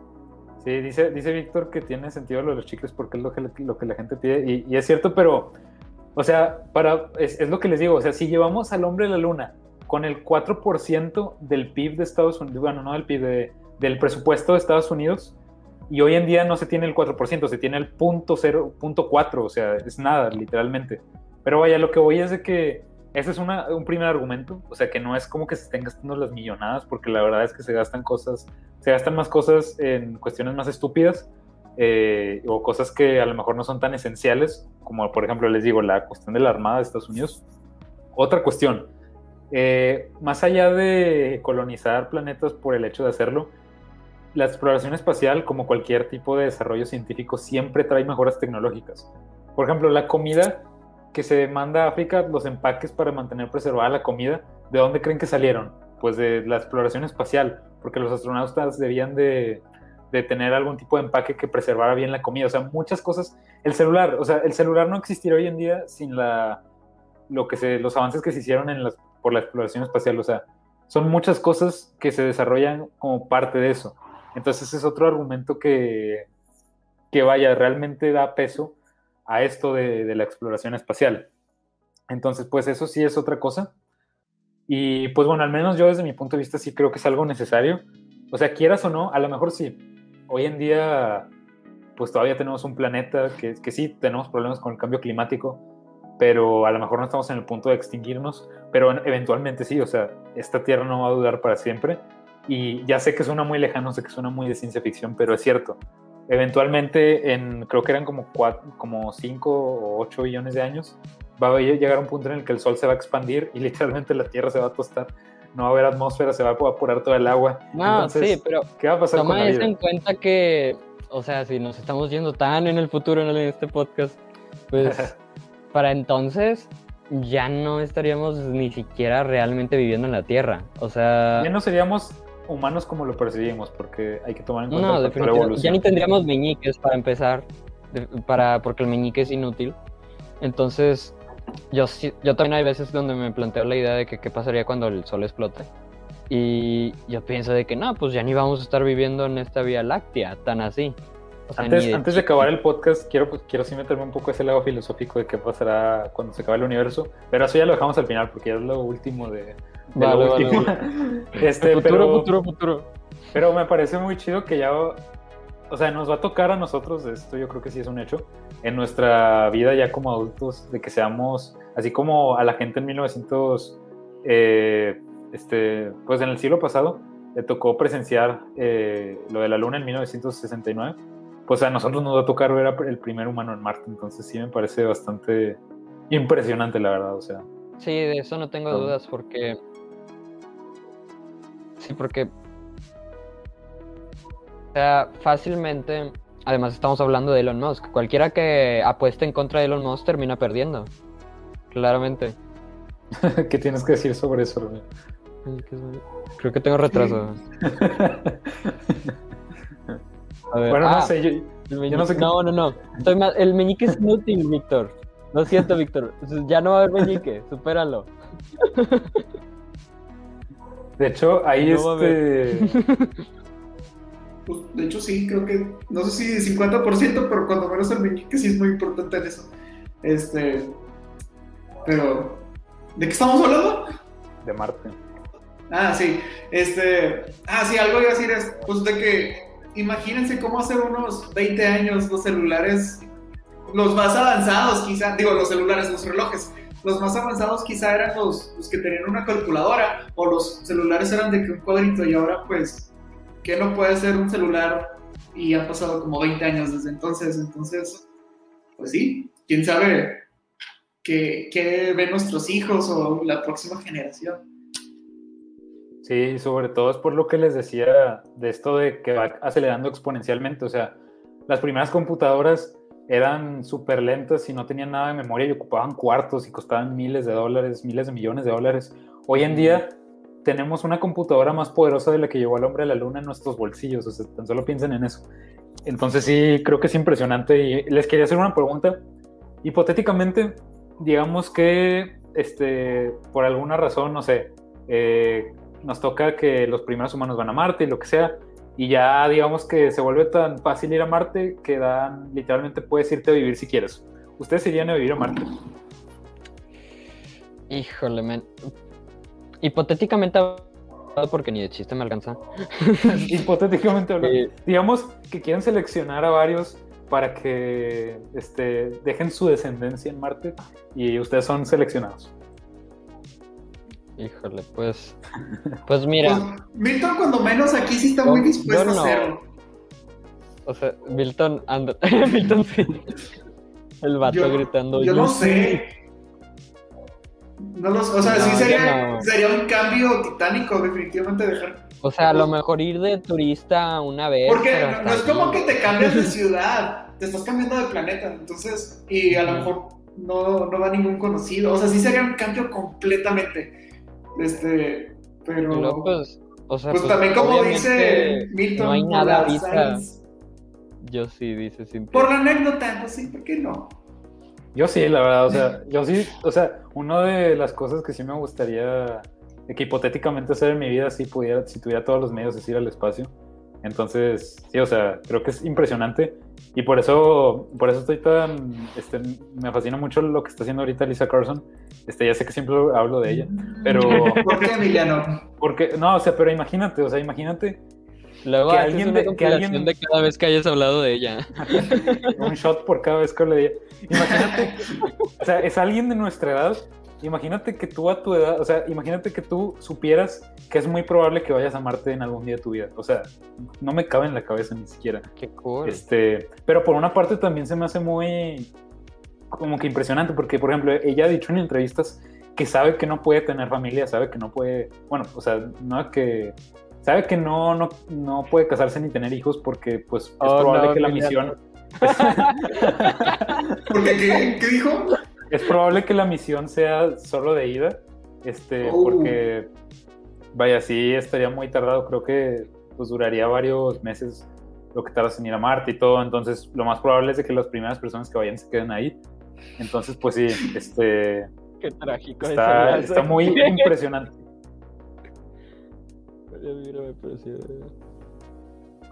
No más. Sí, o sea, eh, Víctor aquí estaba hablando de que, pues sí, ahorita, al día de hoy, no hay muchas cosas de que en Marte, entonces creo que, pues sí, tendría que ir primero Elisa, la, la crush de Emiliano, para más o menos como que arreglar a que el lugar esté más, más turístico, por así decirlo, Marte, y luego ya, yo le calculo de que para que ya haya viviendas y sociedades acá en Marte, me Bueno. calculo 70 años, más o menos.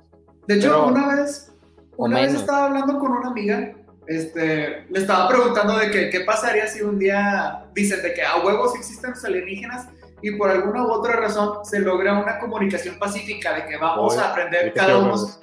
Ajá, ahí va, está chido el tema, de que vamos a, o sea, vamos a conocer cada uno de nuestros respectivos planetas, ¿no? Entonces, digamos, este, te invitan a ti a irte a otro planeta y convivir con alienígenas. Este, aquí digo que es diferente a Marte porque, bueno, hay una cultura, hay gente. Este, Marte, pues, hasta, hasta donde sabemos, está desértico. Hasta, bueno, hasta donde mi cerebro ignorante sabe. Este, entonces me pongo a pensar en ese aspecto y digo, está cool porque, por ejemplo, si me voy a Estados Unidos, a lo mejor sí hay diferencias, pero tengo una idea de la cultura, de la historia y tradiciones y demás. Pero si me voy a otro planeta, literalmente otro planeta, en otra galaxia, otro universo, donde sea, sería aprender bastantes cosas de que diferente forma de pensar, diferentes tradiciones, diferentes todo. Entonces, sí, yo sí me animaría. En dado caso de que digo, pues bueno, está, sería una muy buena historia, digo. Entonces, De hecho, hay una teoría, hay una teoría que dice que ya, o sea, que sí hay- existe vida más inteligente que nosotros, pero que la razón por la que no nos han contactado es porque para ellos nosotros todavía no somos vida inteligente en sus no propios somos términos. interesantes, ajá. Ah, Sí, o es- sea, como que nosotros todavía estamos, de que no estamos ni siquiera al nivel en lo que... Es como si nosotros viéramos a un chimpancé, hazte cuenta. ah, es- existe esa teoría. Sí. Y, y también es que por eso no de que- vienen, les da flojera de que ay, estos men son bien novatos. Es También como una, apenas una vez celular escuché de esta 4G. manera. Una vez escuché esto de otra manera, que decían de que, por ejemplo, un, un dibujo en 2D puede ver de que a su, a su izquierda o a su derecha. Pero en cambio un monito que está en 3D, pues de que tiene Ah, más sí, sí. visibilidad. Entonces digamos que nosotros somos uno de 2D, pues no le vamos a parecer interesante a uno que está en tercera dimensión. No, y, Entonces, ni- pues, sí. y deja todo eso, ni siquiera podemos llegar a comprender lo que significa ser un mono 3D si somos uno en dos dimensiones. Exacto. Y, y eso también me parece súper interesante. Este, hay un... Este, yo Había sé un libro. No, no, no. Ah, ya sé, eh, hay un libro de eso, ¿no? Que yo también lo había medio visto una vez en YouTube, pero no recuerdo. Era el mundo de alguien. De que era. O sea, un mundo 2D. Pero es más, voy a investigarlo. Tengo que ver cómo se llamaba. Está- Yo lo escuché en un podcast, nada más hasta ahí, pero pues... Eso, sí, ven, ven la, vean la serie de Cosmos, se los recomiendo mucho, está muy buena. Ahí sale eso que comenta Rick, de lo del mono 2D o 3D. Pero, o sea, es que también muchos especulan que puede haber formas de vida que no necesariamente funcionen a base de carbono, porque nosotros la vida como la conocemos es a base de ciertos elementos, uno de ellos o el más importante es el carbono, pero puede que haya vida que, que sea a base de otros elementos que sea completamente distinta a lo que nosotros entendemos por vida. Entonces, pues está, está muy interesante eso, la verdad. Este, pero sí, o sea, yo la neta esa es otra razón por la que sí me gustaría que fuéramos a Marte. Porque qué pasa si encontramos, eh, no, no tanto vida, porque los científicos no creen que encontremos vida, pero sino rastros de vida, porque sí se ha comprobado que ya hace miles de años había, bueno, más bien millones de años, había agua en Marte, había lagos y todo, y pues el agua es lo que necesitas para que haya, haya vida realmente. Entonces, pues sí, está, está muy interesante. Miren, ya lo encontré. Se llamaba el libro Planilandia, una novela de muchas dimensiones. Es básicamente, es un mundo de dos dimensiones en el que sus habitantes, figuras geométricas planas, son incapaces de mirar hacia arriba o hacia abajo para darse cuenta de sus limitaciones. O sea, en inglés sería, sería flatland, o sea, lugar de segunda dimensión. Está súper interesante ese tema. De hecho, les quiero poner una... Déjenme les pongo rápido algo para que se entienda mejor. Pero sí, o sea, porque la, la realidad es de que todavía no comprendemos muchas cosas del universo y puede haber que hay otras dimensiones que ni siquiera nosotros podemos empezar a comprender. Es más, déjenme, les pongo así rápido, para, sobre todo para que entiendan los que nos están viendo eh, ahorita. No sé si se escucha el video, pero no importa si no se escucha. O si se escucha. No, yo no escucho. Bueno, X, no, no importa si no se escucha, pero lo que nos interesa es Flatland. Entonces, eso vendría siendo Flatland. O sea, si se fijan, son dos dimensiones. es un mundo de dos dimensiones. ¿Y qué pasa cuando, o sea, literal, solo hay este, las dos dimensiones y luego acá... o sea, ahí están los habitantes de Flatland. Y le voy a adelantar. Sí, o sea, por ejemplo, el, ahí viene, o sea, cómo realmente se. de que no sabría qué onda, de que los habitantes de ahí si ven a alguien en tercera dimensión. Y pues, pues sí, o sea, está, interesante. Es muy interesante, la verdad. No más. Hombre. Bueno, para revivir el podcast, hablemos de Black Mirror. Miren, hay algo que me gustaría platicar que siento que es inevitable que vaya a suceder. No sé si recuerdan este episodio donde sale la chava esta de Jurassic World, la que corrió con tacones contra el T-Rex. Sí, sí, sí. Sí, sí, creo que era el tercer la tercera temporada, primer episodio, luego, luego checo bien. Y bueno, básicamente acá para los que no lo han visto, era un mundo donde la, la, el acceso monetario era cuántas estrellas tienes. A de cuenta. Ah, ya sé cuál, ya me acuerdo. Está buenísimo. O sea, creo que. O sea, sí es un muy fuerte mensaje por el simple hecho de que. O sea, piensas, ay, eh, me vistes feo en la calle, una estrella o, ah, me diste galletas, cinco estrellas. O sea, está bien menso, está re menso cómo puedes dar, a de cuenta, la gente que era de, obviamente no puedes llegar a cinco estrellas porque pues es un promedio, entonces la gente de cuatro estrellas, 4.5 o algo, ahí esos eran los ricos, los tres eran como que clase media, los dos eran feos y si tenías una estrella ibas directo a la cárcel. O sea, está ¿qué, tipo de sociedad es esa? De hecho, de hecho, creo que, no sé si fue Community primero el que lo hizo, o simplemente parodió ese episodio, que en vez de estrellas eran gatitos, de que ah, te clasifico con cinco miaus. Pero imagínense, o sea, ¿qué harían en un mundo así? O sea, totalmente falso, porque estar sonriendo 24 horas al día y, y no poder como que enojarte en el tráfico o algo tan cotidiano, lo que sea, de que no puedes enojarte, no puedes entristecerte porque te van a estar quitando estrellas. de hecho, China, China tiene algo así. No sé si ¿En serio? sí, tienen, tienen, un. No, es, es, neta, tienen un score. es, es, en serio. o sea, digamos que lo, que te portas mal, de que nos estás en el tráfico y empiezas a pitar un chorro o, manejas muy mal, tú puedes reportar a la otra persona y va bajando su score y en base al score te contratan y en base al score este los demás los demás lo pueden ver y no es no es bueno que te asocies con ese tipo de personas que tienen un score bajo. Entonces sí existe existe. No. pues, hasta Teresa está poniendo que las redes sociales pasan, el Uber también, pues, es otro ejemplo, ¿no? De hecho, ha habido últimamente este, mucha controversia, bueno, al menos yo he visto, que sobre si las empresas deberían de poder este, ver tus redes sociales para tomar en cuenta si contratarte o no. Porque, bueno, mucha gente luego comparte muchas estupideces en las redes sociales y les preocupa que tomen eso en cuenta para como otro aspecto de ver si te contratan o no, de ver, por ejemplo, ahorita se ve mucho sobre todo con los actores, si tienen cierta ideología. ándale. lo que le pasó a la Gina Carson, la, la de Mandalorian. Y digo, eso lo de ella sí estuvo muy pasado de lancha, sí. Sí. O sea, no entendí muy bien cómo está sus sus pensamientos políticos, pero creo que casi casi le dijo al gobierno de estadounidense que eran nazis. ¿Sí, no, Rick? no, o sea, dijo que, que, ser republicanos hoy en día era como ser judíos en, en el holocausto. Ándale. Entonces, eso sí estuvo muy pasado, pero otra, o sea, sí, otras veces que ya nomás por dar una mínima opinión sobre X tema o te cancelan. entonces... Lo que me da risa es que últimamente casi todos son de Marvel o Disney. no sé por qué. Ándale, eh, sí, o sea, ¿qué, qué, ganan al cancelar a la gente famosa? Eh, ¿Para qué cancelar a, un actorcito que, que, se gana la vida entreteniendo? Cancelen a los políticos, güeyes. ¿Qué están haciendo? A Samuel García, para empezar. ¡Cancélenlo!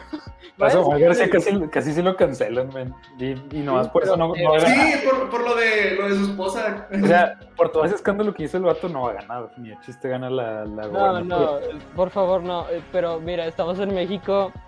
A lo que voy, el men, si eres un meme, vas a ganar. Sí, yo, yo pienso que por eso podría ganar. Ah, bueno, eso, eso sí, toda publicidad es buena publicidad, sea buena o sea mala. eso, eso hasta cierto punto es cierto. Sí, ahí va todo el, marketing de lo que estudio.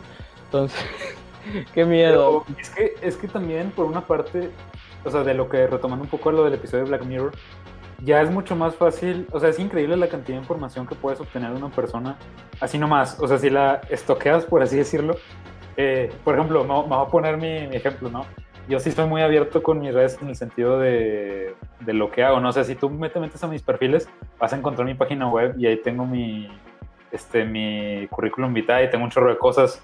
Puedes encontrar pues todo el contenido que hacemos. Entonces, eh, eso es por una parte a lo mejor algo bueno, porque si alguien me quiere contratar y ve esas cosas, pues a lo mejor pues le favorece o piensa o tiene una mejor imagen de mí, ¿no?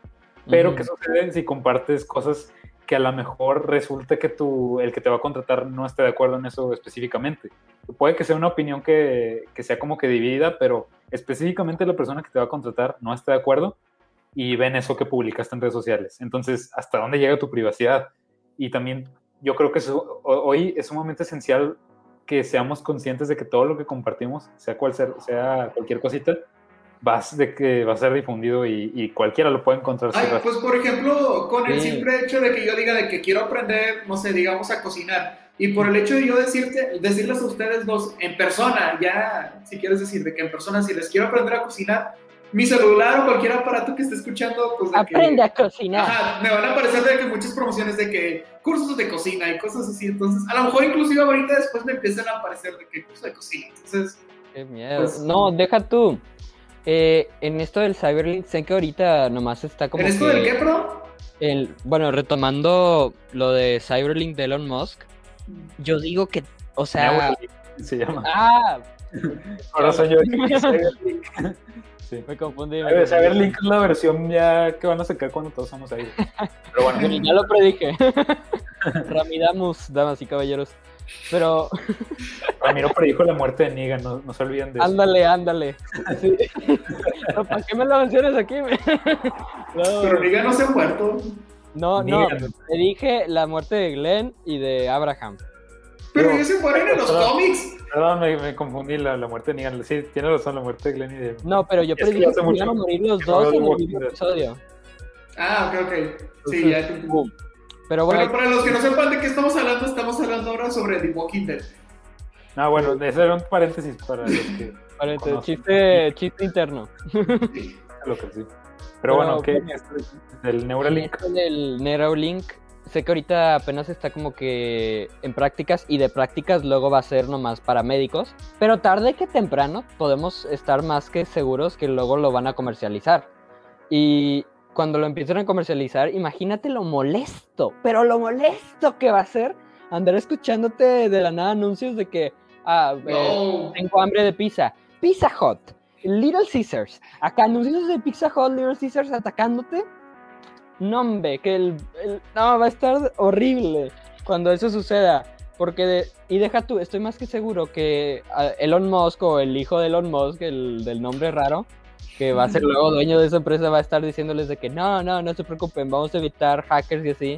No, es inevitable que los hackers de la nada te aprendan a usar ese tipo de cosas y ya tengas anuncios en la cabeza. Desde el No. momento que es conectable a internet, es hackeable. O sea, ¿por qué crees que todos las, las- los centros de operación de las armas nucleares no tienen internet y tienen todavía computadoras de los 60? Porque nadie las puede hackear. Deja tú, O sea, es lo mismo. Mientras te estés conectado al internet, es hackeable. dato curioso.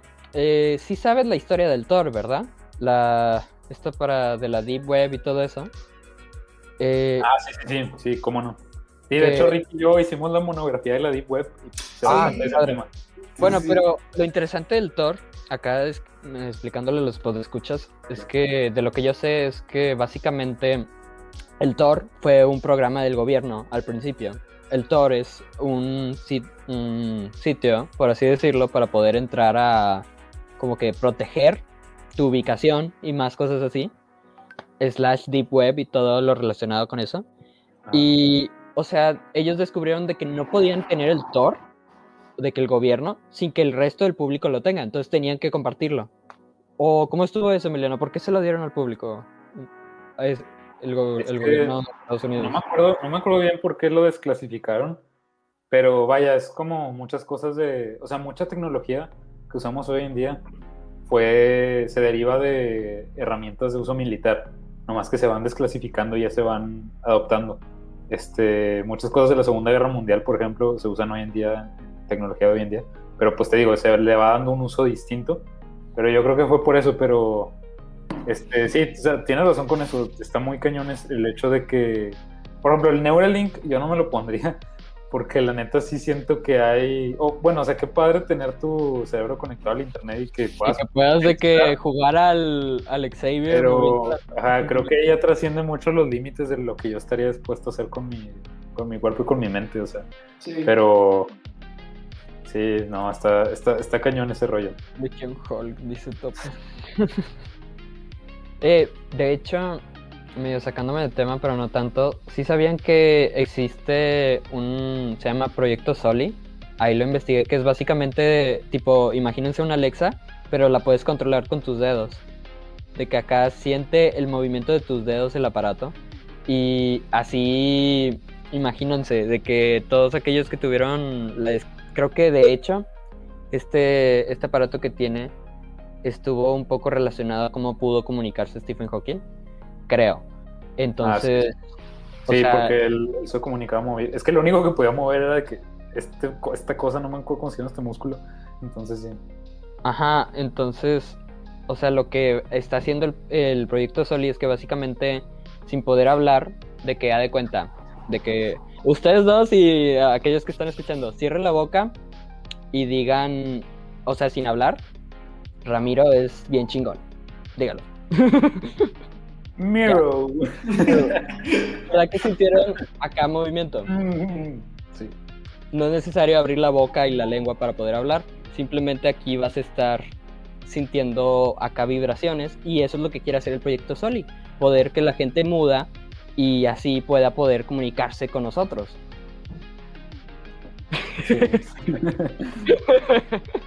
No, pero de hecho, sí, está muy interesante eso. Y también, lo, o por ejemplo, la cuestión del Neuralink ya te va a permitir, o sea, que solamente compensarlo puedas tú hacerlo. Y creo que otra cosa que no hemos hablado, pero que sí va, yo creo que sí va a estar muy presente en el futuro, aunque a lo mejor hoy no se usa mucho hoy en día, va a ser lo de la realidad aumentada y lo de la virtual reality. Es que ahorita, jugar de que ahorita solo se usa con videojuegos. Ajá, ahorita es muy popular con eso. Pero lo que dicen muchos es de que en el futuro ya no vamos a tener tanto un celular como tal y que vamos a tener tipo Tony Stark que le sale un holograma, Mm, este, que eso va a ser más lo que va a terminar sucediendo. de hecho, de que hecho, Emiliano, Ya, porque la computadora ya va a estar que en un, en un chip así muy chiquito y la interfaz va a empezar a ser más de realidad aumentada o realidad virtual. Un eso era poquito lo como la de que... Ready Player One, hasta cierto punto. Ándale, un poco, pero Algo ahí, así. ahí está súper exagerado. Sí, bueno, sí, sí. pero más a la actualidad, podría decirte que los Google Lens intentaron hacer eso, pero pues creo que el problema de Google Lens es que eran los únicos y como tenían tan pocas ideas, terminó siendo un rotundo fracaso los Google Lens. De que dime quién está pelando esos lentes falsos de Tony Stark, dice Topo.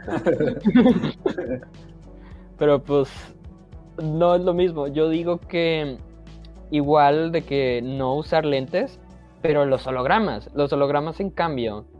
Imagínate jugar un videojuego de terror bueno, me voy a sí. acá. Los de Cookie, sí. un videojuego de ándale. Esos, esos sí los compro para que veas. Esos sí son otro nivel de pro. Un videojuego. Ya ni, ni Google saca eso. Estaban bien cagados esos. ¿Cuál es ese? Yo no lo saco. ¿Cuáles juegos de Cookie? No, los lentes de Cookie, el de manual de Ned. Que le va a bajar ah, como que una cosita. ya, ya saco, ya saco. También los de eh, niños espías que de la nada, pa, pa, pa, se le salen mil Bien, sí, que tenía los mil. Los mil sí. Estaba bien cool. Pero... Es que eso, eso sí estaría chido, la neta, o sea, el tener así nomás de que, bueno, no tanto los lentes, pero sí los hologramas, o sea, de que nomás puedas ah. deslizar así y así, o sea, creo que eso sí va a estar muy chido, la neta. Eso sí me gusta. Muy cool. Y eso yo creo que lo veo muy... Creo que sí es muy posible que tarde que temprano existan los hologramas.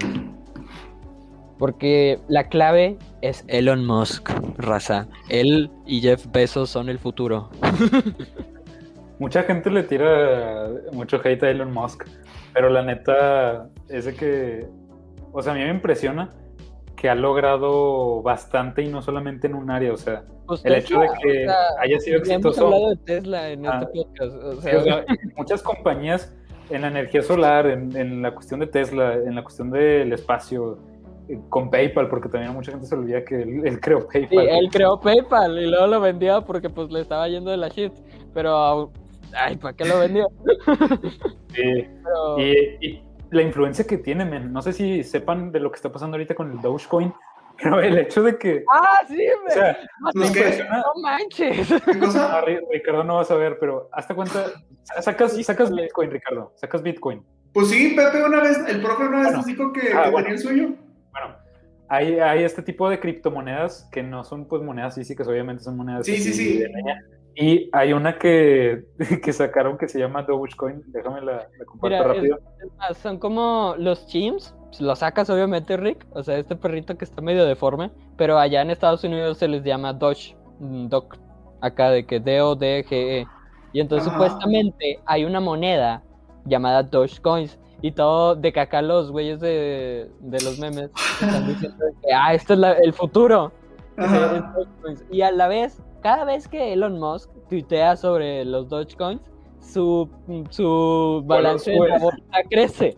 Es impresionante. tiene tanto su influencia que con poner un tweet el valor de una moneda sube. o sea, esto me parece... Sí, es más, o sea, igual, o sea, creo que en el futuro con lo que pasó de con el igual me voy a voy a hablar demasiado con Elon Musk perdón eh, con esto de Elon Musk cuando fumó mota con el con el podcaster este famosísimo Joe Rogan no ese es el presidente Joe Rogan Joe Rogan y el otro es Joe Biden no pero cuando él fumó mota la balanza creo que en Tesla bajó 7.2%. Eso es un chingo. Entonces, qué preocupante, pero a la vez siento que con... Ay, una disculpa. Eh, siento que con, con, gente famosa igual en el futuro va a pasar eso muy seguido, de que la bolsa ahorita es un puto chiste. O con lo que pasó con, con. Con de GameStop, o sea. Ándale, con GameStop, wow, que muchos, muchos Miltons muchos, se unieron para darle en la shit a los de Wall Street, porque dijeron, no, pues, ¿sabes qué? Acá para los que no se enteraron, de seguro muchos sí van a terminar sabiendo de qué estoy hablando, que acá el, el GameStop, pues obviamente ya casi nadie está comprando por videojuegos en disco. se está extinguiendo, tristemente.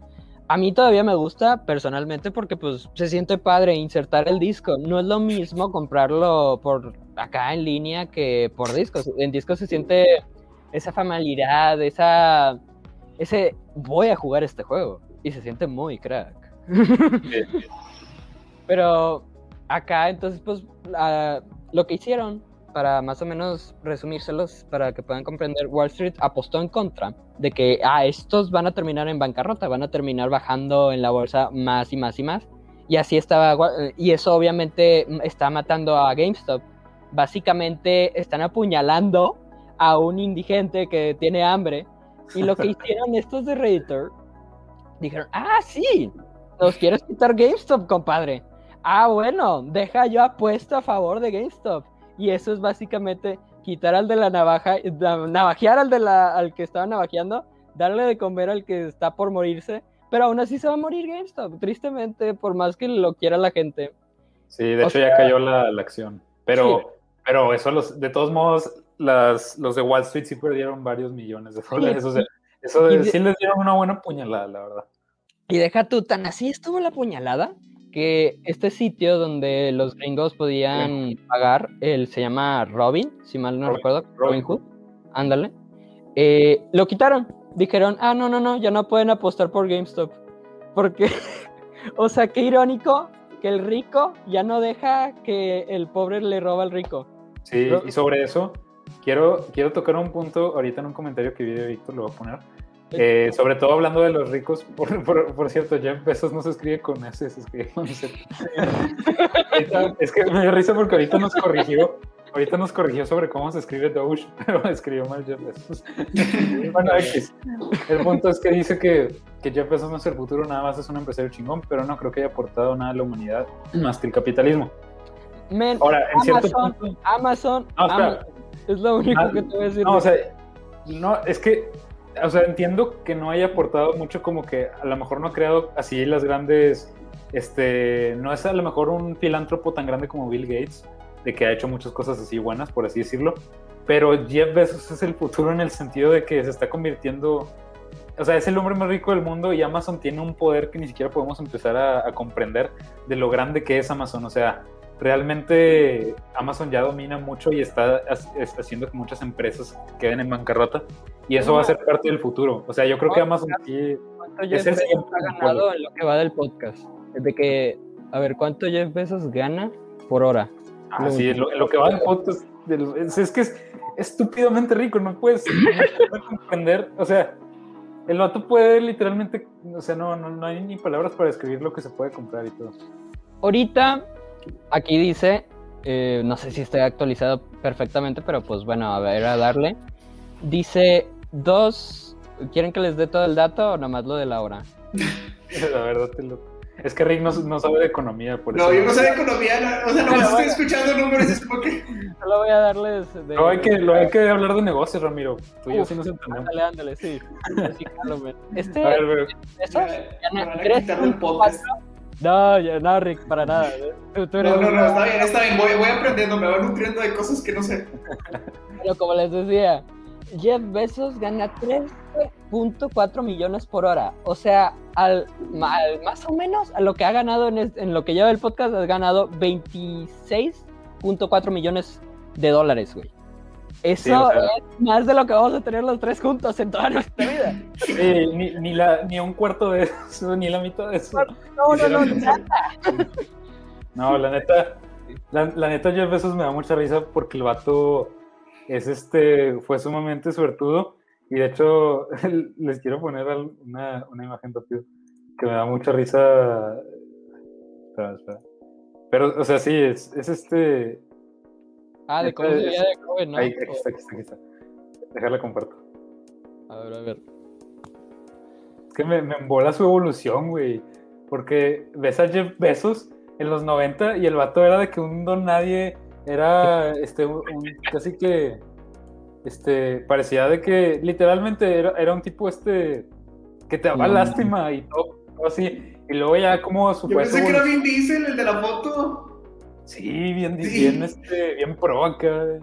O sea, de ser un hombre que tiene su. Es más, déjenme les pongo aquí las, este, las primeras oficinas de Amazon.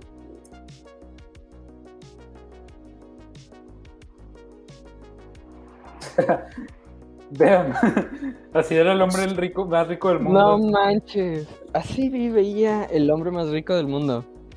Sí, o sea, por eso me parece muy impresionante, porque antes, eh, si era rico era porque era heredada esa riqueza. Pero me parece muy como que curioso que el hombre más rico del mundo no haya nacido así de rico, o sea, se haya hecho tan rico. No, para nada. O sea, años.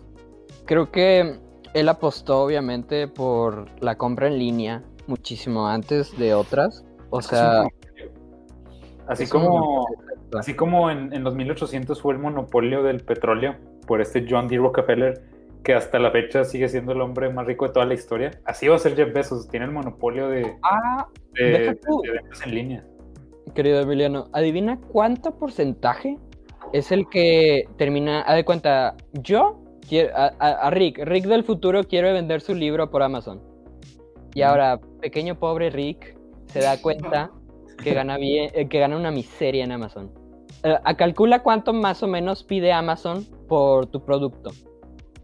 El, no creo que ¿Cuánto sea más, no, no creo que sea más del 10. Según yo, No. te, tú No, autor no te como con el idea. 70. Según yo, como autor te quedas con el 70. O sea, si vendes en línea. O sea, de que de manera independiente, pues. No, pero de lo hubo un libro que yo leí la otra vez, era 100 preguntas para un economista o algo así, del Máster Muñoz, súper recomendadísimo, ahí luego lo checan. Eh, este men dijo que su libro, justo ese creo, o otros, ah no, era otros porque lo dijo, no, nunca vuelvo a entrar en Amazon, Ajá. le agarraban 80 a 70% Ah, de no, la ganancia.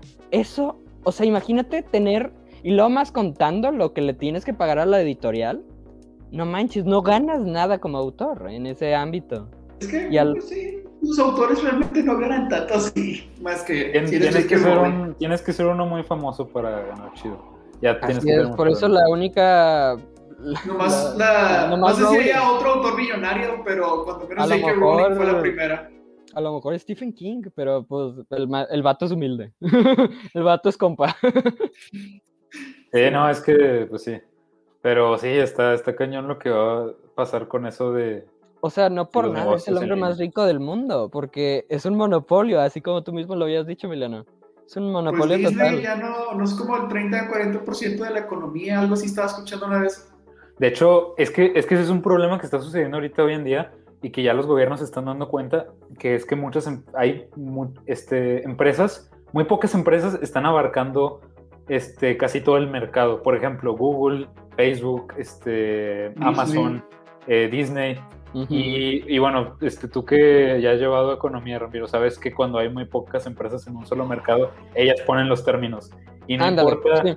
no Es importa, eso. o sea, eh, las empresas se ponen de acuerdo para fijar los precios que quieran y tú no puedes hacer nada como consumidor. Es un mercado totalitario, porque no hay totalmente. competencia. Entonces, pues no hay de otra porque ellos son los únicos que te lo venden y, y ellos ponen Por el eso- precio y no hay de otra. Por eso está el nivel exagerado, el, el porcentaje que usa este Amazon. De que, Sí, pues, ah, bueno, págame el Eh, 70%. ¿Cuál es la alternativa? Mercado Libre. Y pues muy, o sea, Mercado Libre es menos fiable. O ¿sabes? por Facebook. Ajá. o sea, no, no. Sí, sí, sí. Entonces, está, está interesante, pero está cañón. A ver si Está muy cañón. esperemos que Ya. Jeff Bezos se ponga un poco generoso. No, para nada. Creo que. Ah, ¿Qué? ¿escucharon eso?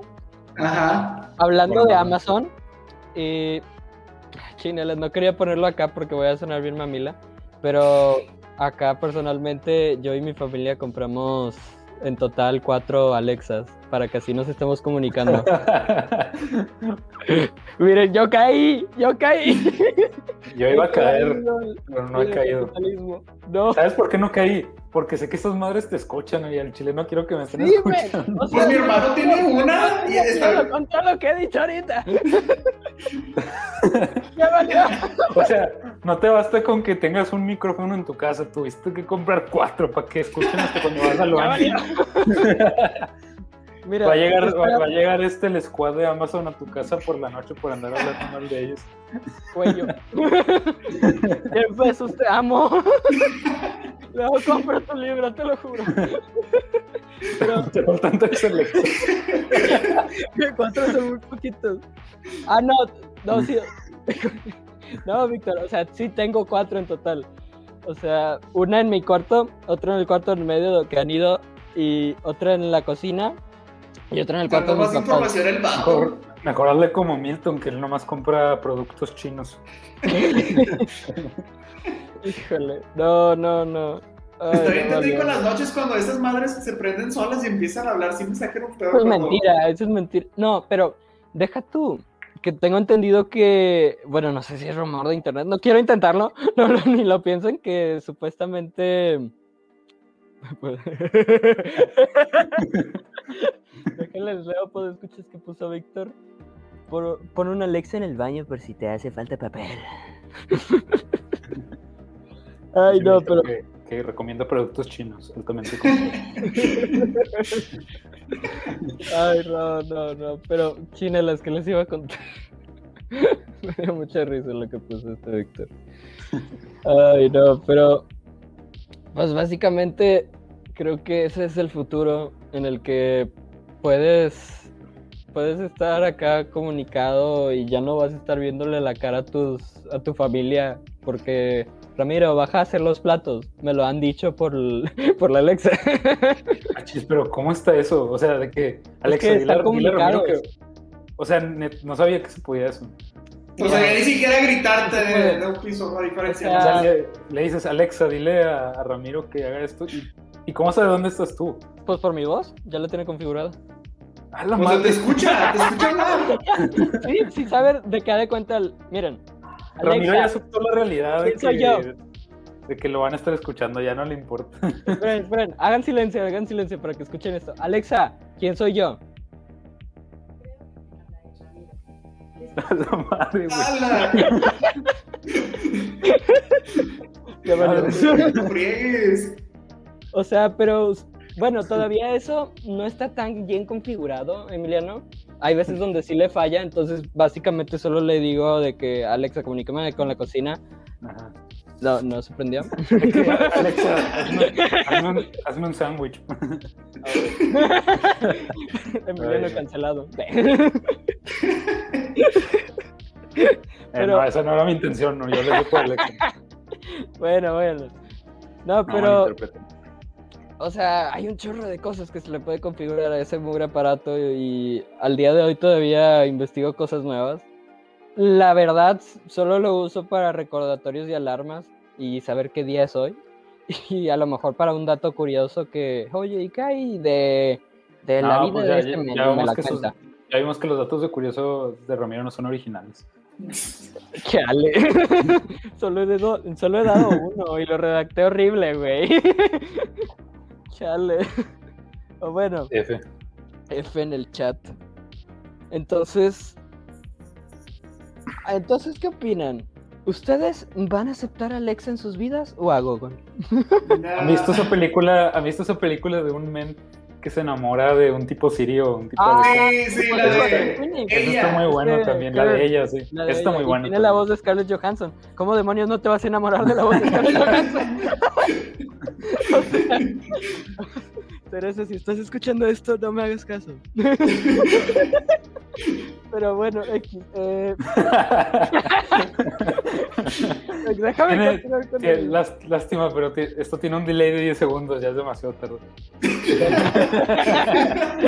lo, lo- lo dicho, dicho está. Está, edítalo bien. No, pero. Pero ¿saben qué? O sea, yo digo que. Creo que ya existe allá en Japón, confírmamelo Milton, que ya te puedes casar con, con una con una figura tipo de anime o lo que Sí, quieras. sí, he visto eso. Ah, eso sí. Eso está bien paso de lanza. Eso o sea, está pasadísimo. hay un o sea, vato que se, cas- que se casó con su consola, ¿no? También, ¿no? No manches. No. Deja de hablar, Ramiro, dice Topo. Si quieres estoy hablando. ¿Dónde estás tú, eh? Pero bueno. No, pero. Ay, no, no, no. Sinceramente creo que sí va a haber gente en el futuro en donde como te vas a poder legalmente casar con una inteligencia Ah, artificial. pues eh, Blade Runner, en la película de Blade Runner, creo que el personaje de Ryan Gosling estaba casado con un holograma o algo así era. ¿No la vieron? No la he visto. La más nueva, la de 2049. Ah, sí. No la he visto, man. Pues de hecho, no sé si ya lo han visto, pero hay un capítulo de. Bueno, no es, no es precisamente esto que estamos hablando de que te casas con una inteligencia artificial, pero hay un capítulo de Black Mirror donde a una chava se le muere su, Ah, su, su- su prometido y lo reemplazan con una inteligencia artificial y con un cuerpo así tipo biológico de él. De Y eso ustedes- se o sea, yo sí creo que Spoiler. Pero imagínate de que no, no, o sea, no manches, está, está cabrón eso. Y Ramiro. Ay, no. Yo tengo pruebas porque. Uy, ya, ya te están quemando. Deja yo lo. Deja yo mismo me caigo en el barco. Mi novia me dijo, ya tengo pruebas para que Ramiro no se pueda enojar por cosas que diga. Carita de, de monito Yo tengo- las manos para Yo, tengo una, yo- yo tengo una pregunta para Teresa. Si pudieras este, tener una inteligencia artificial que, que fuera Que tenga mi hablara como voz, Ramiro, sí. ajá, que hablara como Ramiro y, y te contestara como Ramiro, ¿la tendrías o no? Qué curado estaría, estaría bien cagado. Estaría curadísimo. Yo sí la tendría, la neta. Déjale. ¿A mí? ¿A mí? Déjale, Ándale, sí. Lionel, ¿cuánto o algo? ¿Cuánto O sea, puedes, en, en algunos puedes tener la voz de Samuel L. Jackson o la voz de Ramiro. No, Sí, la voz de Ramiro. La- la voz de- La voz de ¿Qué, Ramiro. qué opinan, raza? ¿Qué opinan? Yo digo que la voz de Ramiro. Ya, Pero, yo Que te yo despierta en voz, las mañanas o cosas por así De que tipo ya. días. No, no, no. Lo, que hice de, de cuando fue tu fiesta sorpresa, Rick, de que despierten para. Imagínatelo, de que en una voz de, de Alexa, de un Ramiro Alexa. Ramile, Ramilex. Oh, Alexa, oh. El sí. en el mercado. muchos se imaginan la, la voz de la inteligencia artificial que dominará el mundo como la de Terminator, pero no, será, será la de Es- Ramiro. Es mi voz, así es.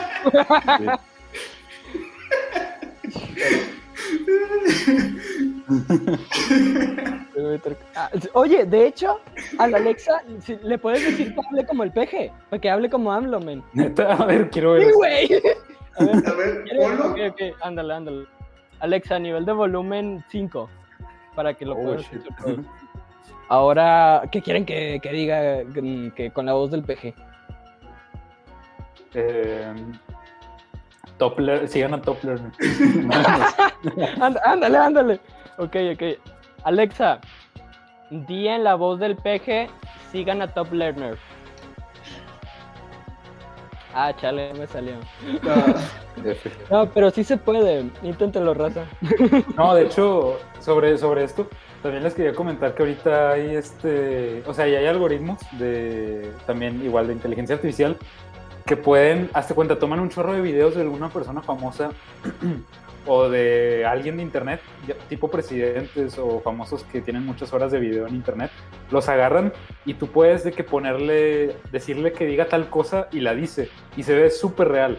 Han, han hecho esto de que tipo con Barack Obama y tipo le, tú le puedes poner lo que sea, pueden ser maldiciones, puede ser que, que Ah, odia tal cool. cosa y lo dice y se ve súper real porque toma todas estas imágenes y videos y el audio y recrea la voz y recrea el video y está súper cañón. Entonces sí, es que imagínense en el futuro, Imagínate el nivel de, de manipulación que puedas hacer con eso. o sea, ¿cómo sabes si alguien ya lo que va a decir es cierto o es falso? O sea, Sí, de por sí, cuando videos sacaban de contexto la información, recortándonos, este, sí, No, hombre, dejen ustedes, es- esto me recordó a. Hubo un tiempo, no sé para qué lo quitan, estaba bien chido, donde Chava Iglesias de Club de Cuervos te guiaba en el Waze, de que gira a la izquierda, Ah. mi amor, o algo así. Estaba, estaba increíble, es- me encantaba. Y había, a había también pensar- otra que creo ¿Cuál, que esa sí le gustaría a Rick, que era una alarma que te despertaba con la voz de la roca. Oh. Esa estaba bien chida, pero creo que, creo que solo, está, solo está disponible en el App Store de Estados Unidos, pero sí, jale Ve. Y pero está- de que, ¿En ¿Sí lo serio? harías? ¿Sí lo No, harías? oye, no me importa que me. Vato, si, si, el si la Roca se hace presidente de los Estados Unidos, yo me iría a vivir. Esa sería una nación en la que me gustaría vivir, así de Yo fácil. también. No me importa que la roca esté bombardeando Islam, es la roca. No, Yo lo apoyaría. Qué chido, ¿eh? Ah, ¿ustedes qué creen? Creo que, bueno, ya nos estamos, bueno, todavía es de habla de futuro, pero ¿creen que en el futuro ya la política sea demasiado inservible? O sea, por Dios, Donald Trump fue presidente. o sea, sé que él pudo, él es un buen economista, me caga, sí, pero es buen economista, pero no es político. Entonces, y bueno, creo que Donald Trump también era actor o algo así, tengo entendido. Entonces, ¿ustedes qué creen? ¿Creen que en el futuro ya sean de que puros actores o cantantes los nuevos políticos, presidentes, gobernantes? De que la fama del poder, básicamente. Depende del país. Bueno, no te creas, ni estoy tan seguro. Y es que iba a decir, en México no creo, pero si ya tenemos de que a. nos- de que gente. O sea, ya, tenemos, ya hemos tenido a gente que ha salido en Big Brother y que se quiere poner de alcalde, entonces ya no sé qué puede Ah, pasar. pues el Kiko, ¿no? Que se Ándale, pensando ¿no? en él. Lo, al Sí, final entonces- les quitaron las firmas. Tengo Sí, o sea, creo que sí es, es algo, algo peligroso porque, o sea, no por el hecho de que seas famoso, significa que vas a ser un buen gobernante. La excepción creo que fue este Arnold Schwarzenegger, que ese vato sí fue un gobernador de California. Pues Ronald Reagan, ¿no? También era actor. ah, bueno, era Ronald actor. Reagan también. Ah, pero, o sea, toma en cuenta lo que hizo Ronald Reagan. O sea, terminó tan mal que él terminó renunciando. Creo que fue por Ronald la... Reagan no, no renunció, güey. Ese fue Nixon, güey. Pero- Ay, chale. Lo confundí. Pero sí fue Nixon por. ¿Por qué era? No, no, hay- no vamos a Por profundizar. lo de. Watergate. Pues ya es Por lo de Watergate, ándale. Básicamente corrupción con, con empresas. Recuerdo cuando me dieron esa clase estaba muy cool. Pero está, está cabrón. Siento que sinceramente en el futuro ya no, no va a ser tan necesario lo de darle el poder, el poder entre comillas, porque al día de hoy estoy más que seguro que no es así. Darle el poder a, tal persona como presidente ya todo va a ser a lo 1984, de que cierta mesa acá va a decidir los, las cosas del país. Ya no va a depender nomás de uno. Y tristemente, no en México. a lo mejor en otros países como China, que ahí ya está pasando, se vaya a expandir esta ideología china de más países comunistas. Porque si a ellos les funciona, porque a los otros no. Así está la cosa. Sí, es que creo que, bueno, es que no te vayas tan lejos, o sea, la política, el- la política mexicana durante mucho tiempo fue una, le llaman la dictadura perfecta, porque literalmente era eso, o sea, entre el mismo grupo se escogían entre lo- ellos mismos y las elecciones no valían ni para puro queso. Pero a mí más que, más que que no elijamos a los gobernantes, me preocupa el grado de manipulación que hay sobre la gente cuando van a votar. Y que esto lo hemos estado viendo últimamente. Por ejemplo, o sea, el hecho de que Trump haya ganado o tengamos de que presidentes que son ya de ultra, pues así muy, ¿cómo se llama? Conservadores tipo Bolsonaro, o el hecho de que haya ganado AMLO, o sea, que son presidentes Sí, o que sea, es obvio, es evidente que sus ideas son retrógradas y que su política no, no, no va hacia adelante, pues. Y se basan mucho, no, o sea, las eligieron no porque tuvieran buenas propuestas ni un- porque fueran buenos candidatos, sino porque ap- apelan a la emoción de la gente y a su ignorancia. y Ahí eso pues es con el Ricky Riquín Canallín también, este, que lo han sacado Ay, últimamente. no. no, no, no, no, todo mal. La ignorancia, por eso es lo que dice el libro de 1984, la ignorancia es la fuerza. ¿Por qué? Porque entre más ignorante sea tu población o tu sociedad, Más poder. fácil es- más poder tienen los gobernantes, más fácil es manipularlos. Y ahorita vivimos en un tiempo en el que es muy fácil eh, compartir noticias que sean falsas. Por ejemplo, toda la cuestión de COVID, toda la cuestión de... Hay muchas cosas que se malinterpretan y son fake news, pero por el hecho de que los algoritmos pues tienen un muy buen trabajo de difuminar esa información, mucha gente se la cree porque también mucha gente no está educada. Lamentablemente es muy poca la gente en México y en Latinoamérica sobre todo que está bien educada y que puede distinguir de algo que es cierto de lo que no. Pero pues eso también tiene mucho peso, o sea, de sobre qué tipo de gobernantes elijan. Pero sí, Sí. tienes razón, Ron.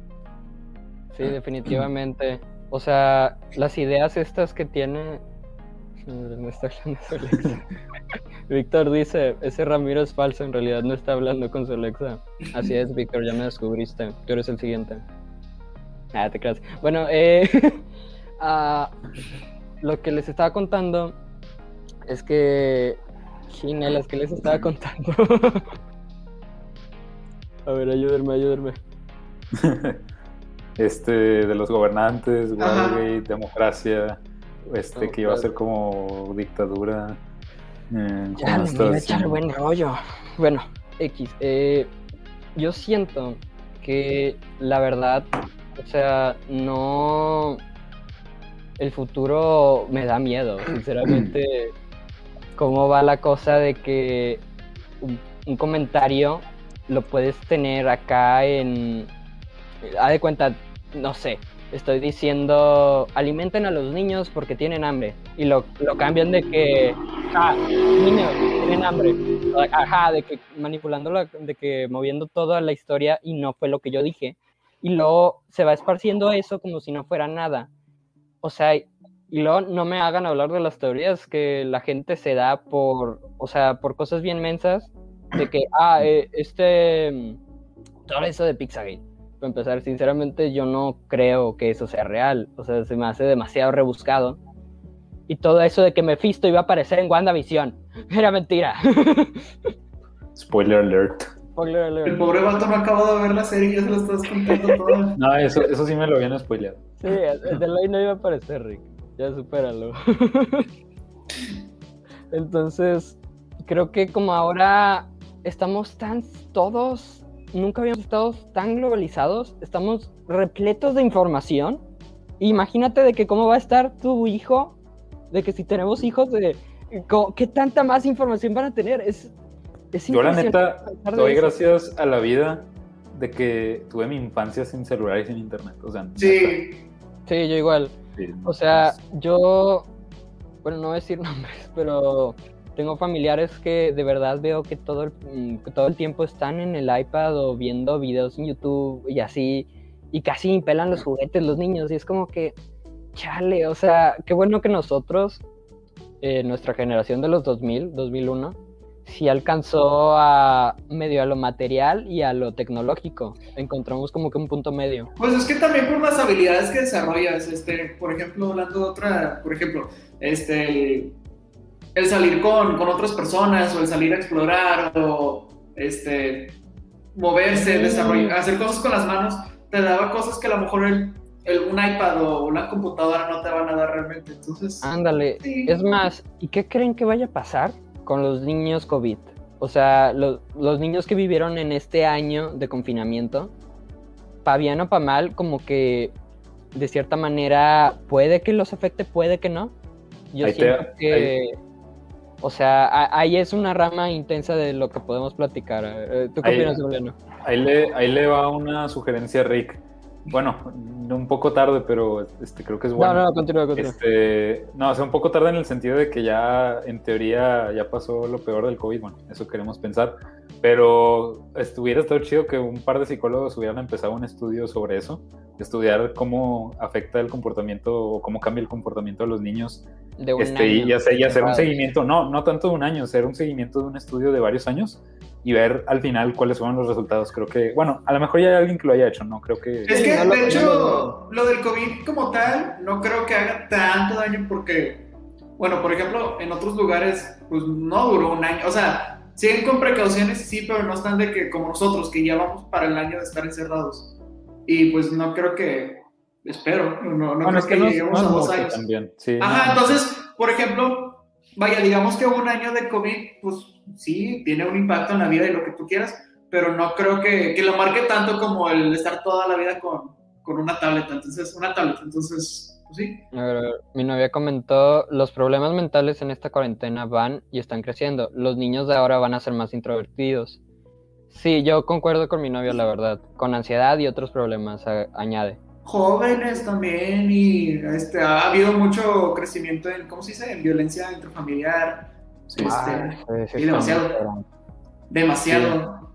Pero pues, si lo quieres ver, o sea, la, la realidad es que cada vez más en el futuro creo que se va a estar teniendo una, o sea, tipo, obviamente no vamos a estar todo el tiempo en Zoom y así, pero creo que cada vez más se va a empezar a adoptar esto, entonces sí, pues es de tener cuidado y, quiero ir a, quiero ligar este punto que estamos tocando con algo que, porque les pregunté de qué cosas les gustaría hablar antes de, que termináramos y así, y mencionaba este Diego que la, la, educación, y aquí sí me gustaría como que tocar ese punto, eh, porque él, por ejemplo, ponía este comentario, porque se nos enseña el de la mitocondria, pero no cómo invertir nuestro dinero o qué hacer con él.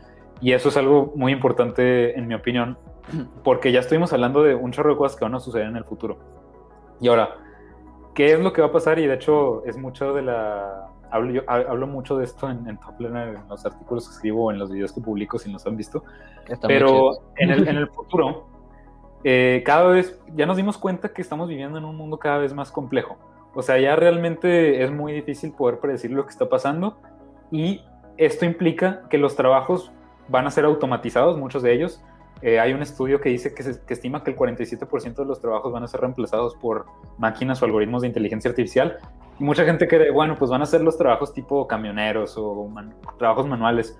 Pero no, también hay otro tipo de trabajos. Por ejemplo, ya hay algoritmos de inteligencia artificial que escriben noticias de deportes y nosotros ni siquiera nos damos cuenta de que los escribió una máquina o cosas así. Entonces, esto va a llegar muy lejos.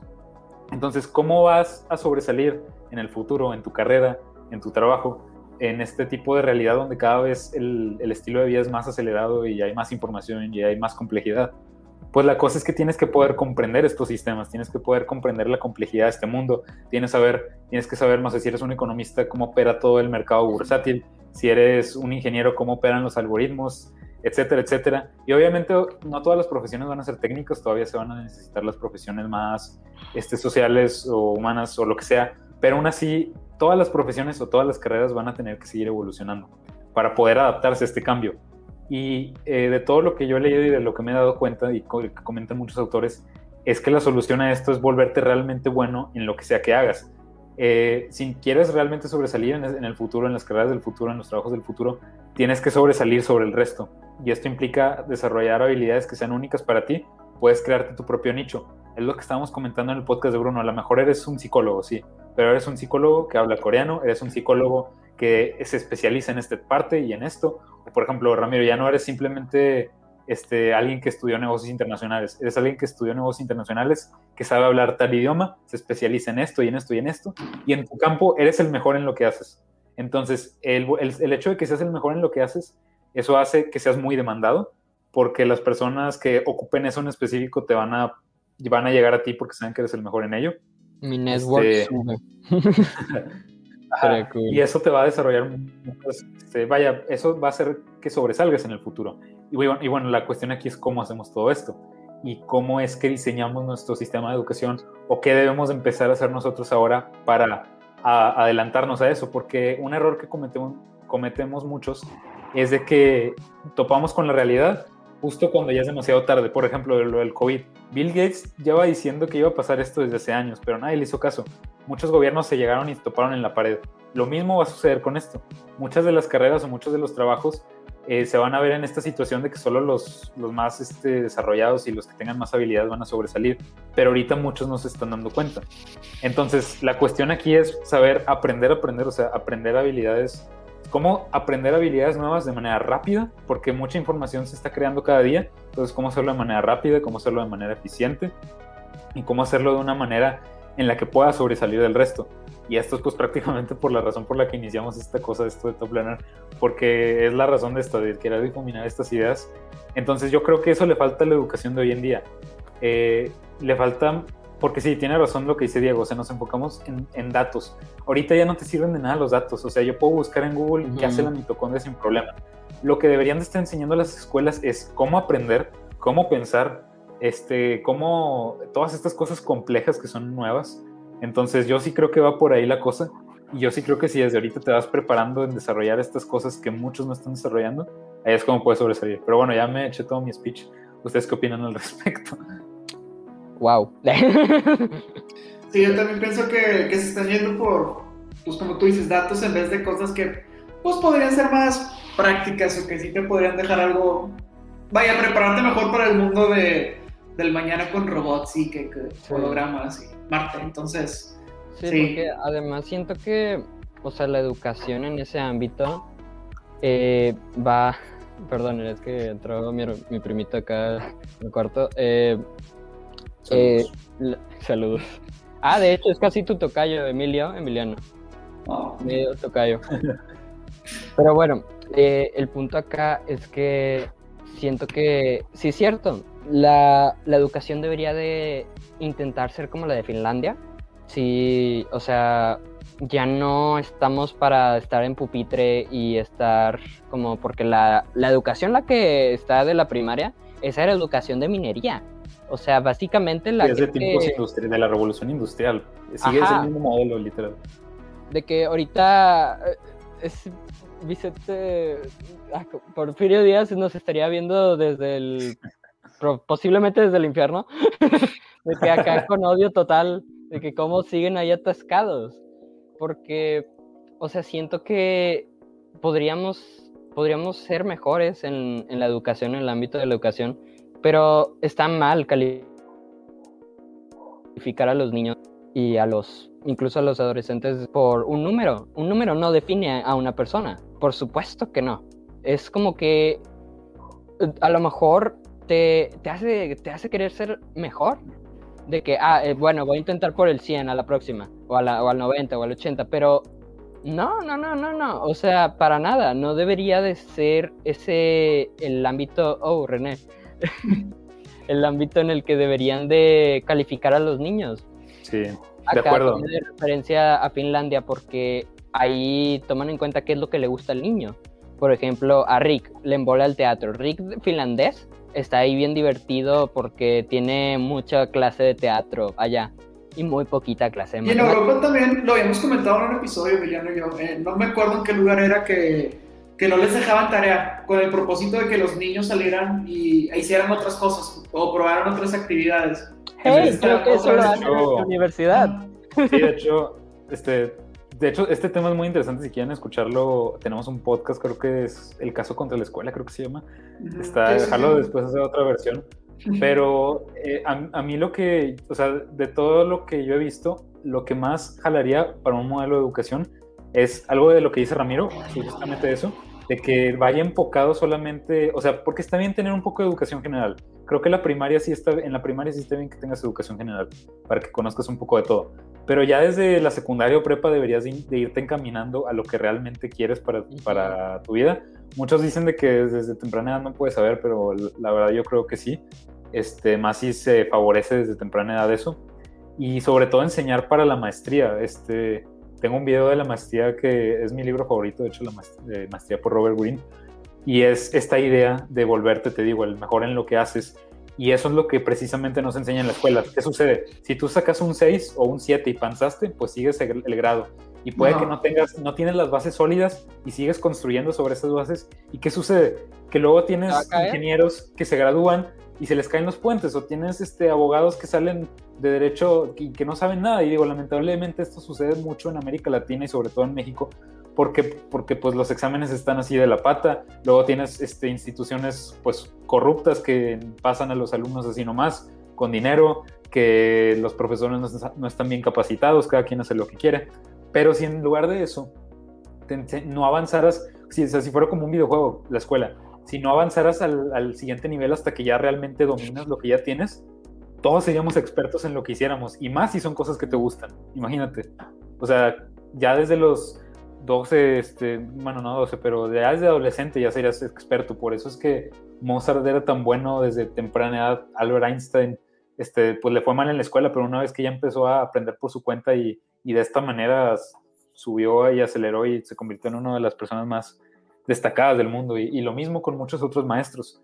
Este, lamentablemente no nos enseñan esto y mucha gente deja de aprender cuando sale de la escuela, cuando hoy en día precisamente nunca debes de dejar de aprender porque como hay más información cada día, te tienes que estar actualizando todos los días, literal. Entonces, eh, creo que sí, me preocupa que, o sea, por una parte, es una oportunidad. Una oportunidad para los que, los que se están dando cuenta de esto, los que se están dando cuenta de que en el futuro las personas que van a salir adelante son las que desarrollen estas habilidades y las que constantemente aprendan y, hagan esto, van a sobresalir bastante. Pero por otra parte, pues me da algo porque mucha gente se va a quedar atrás. Este, y, y no, no necesariamente porque no quieran o porque sean flojos, sino porque el sistema se los impide.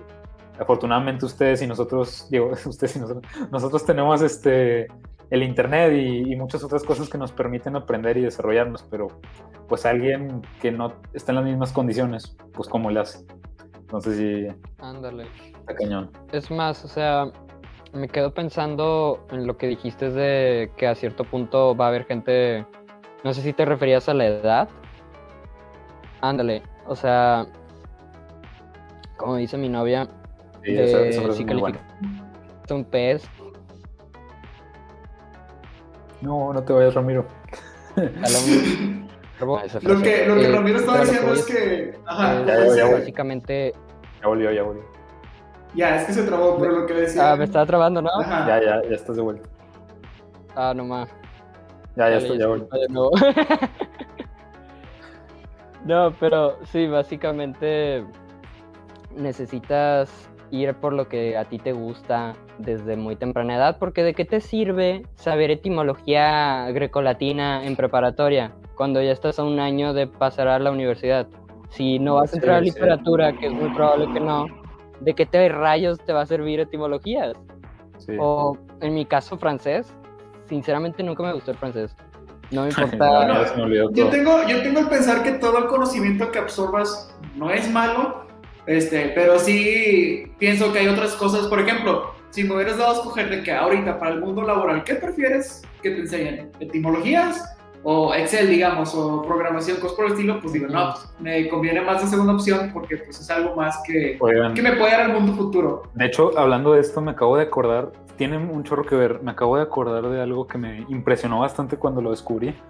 Hay una tipo, no sé cómo llamarle porque no es escuela, pero un tipo de programa para adolescentes que se llama The Knowledge Society, la Sociedad del Conocimiento.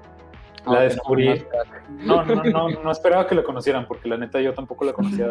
yo tampoco, la verdad. No, pero eh, me impresioné bastante con lo que hacen ahí y es justamente lo que deberían estar haciendo en las escuelas. Déjenme les comento un poco. Porque lo que pasa eh, es de que yo conocí a alguien eh, que está ahí en ese programa, pero en ese programa solo aceptan adolescentes como desde 13 años hasta 17, 18, y entran a ese programa y ellos le llaman eh, entrenamiento de clase olímpica para los emprendedores e innovadores de mañana. Entonces está súper padre, porque hazte cuenta que tú entras ahí y desde, o sea, ellos favorecen mucho la idea de que no tienes que tener cierta edad para empezar a aprender cosas avanzadas y que es muy cierto, que eso es otra cosa que nos limita mucho. Pensamos que no debemos de pensamos que debemos estar en universidad para aprender cosas de universidad y no es cierto. Bueno, cada quien aprende su ritmo, pero hay muchos niños que deberían de estar en grados más avanzados porque o, pueden ver cosas que se consideran avanzadas pero que en realidad ya pueden ir viendo. Y lo que hacen ellos, les digo, es que tienen como que varias áreas. Hay unos que se enfocan en inteligencia artificial, otros en biotecnología, otros en emprendimiento, así todas las tecnologías emergentes y lo más nuevo. Entonces tú te inscribes ahí y decides lo que te interesa, como decía Ramiro, te vas a lo que te interesa. Y te vas, digamos, a mí me interesa la biotecnología, tengo 15 años, sigo en prepa y me meto. Y me empiezan a, dar talleres, conferencias, en, te digo, es, como un entrenamiento y te empiezan a enseñar habilidades de cómo hablar en público, cómo, este, no me acuerdo si tenía que ver algo también con las finanzas, cómo hacer networking y conocer gente que tenga intereses similares a ti, cómo dar conferencias y lo que más me interesa de todo esto es de que empiezan a aprender de cosas que les digo que son de nivel de universidad desde que tienen 14, 15, 16 años. Impresionante. y ya desde entonces empiezan a generar proyectos así tipo emprendimientos o cosas que tú dices, wow, o sea, ¿cómo es posible que un niño o un chavo de 15, 16 años esté haciendo esto? Entonces, me gustó bastante la idea que traen ellos, sobre todo porque rompe paradigmas, o sea, cualquiera puede entrar a ese programa, bueno, si tienes el dinero para entrar, porque esa es una de las cosas malas que, que sí tienes que pagar. Pero, pero pues, pues bueno, me imagino que para que te den todos esos recursos, pues sí tienes que hacer un pago. Pero imagínate, o sea, eso te rompe la creencia de que solo los niños genios son los que sobresalen. O sea, cualquier niño que entra ahí, entra como cualquier otro, porque te digo, yo conozco a alguien que está ahí y de primera mano sé la experiencia. Entonces, entra ahí, este, y, termina saliendo ya como alguien mucho más capaz que alguien que está en universidad, inclusive. O sea, yo te puedo decir que conozco gente de ahí que es más capaz que compañeros que tengo en universidad. Entonces, está cañón. Y creo que ese tipo de entrenamiento o ese tipo de educación es la necesaria para las carreras o trabajos del futuro. Y está padre, y no necesariamente significa que estés explotando al niño desde temprana edad, porque no, es decisión propia y ellos se manejan por proyectos y por tiempos. Entonces me parece muy interesante esa idea y creo que, creo que tiene futuro ese tipo de educación. Está muy interesante, la Knowledge Society, y muy cool el nombre también. Sí. Muy, muy cool. Acá como cuando, Sí, suena muy bien alto PDR. cuando intentamos Sí. buscar qué nombre darle a tu sección de videos, Emiliano, hace Sí. poco. Estuvo chido Ah. eso, pero Luego, ¿Sabes eso, qué? luego eso, próximamente. ¿qué fue lo que se me fue ahorita de la mente? Que lo tuve que escribir para que no se me vaya esta idea. Que, a ver, dejen solo leer este de René. Si no tienen ocasión, luego dicen que todos lo deben, le dice a Mephisto. Yo nunca creí en esa teoría, René, si me hacías referencia a mí. Pero bueno. Eh, ¿Saben qué estaba pensando? A lo mejor Uy, ya Oh. murió otra vez. Otra un vez. depresivo, depresivo. En el futuro.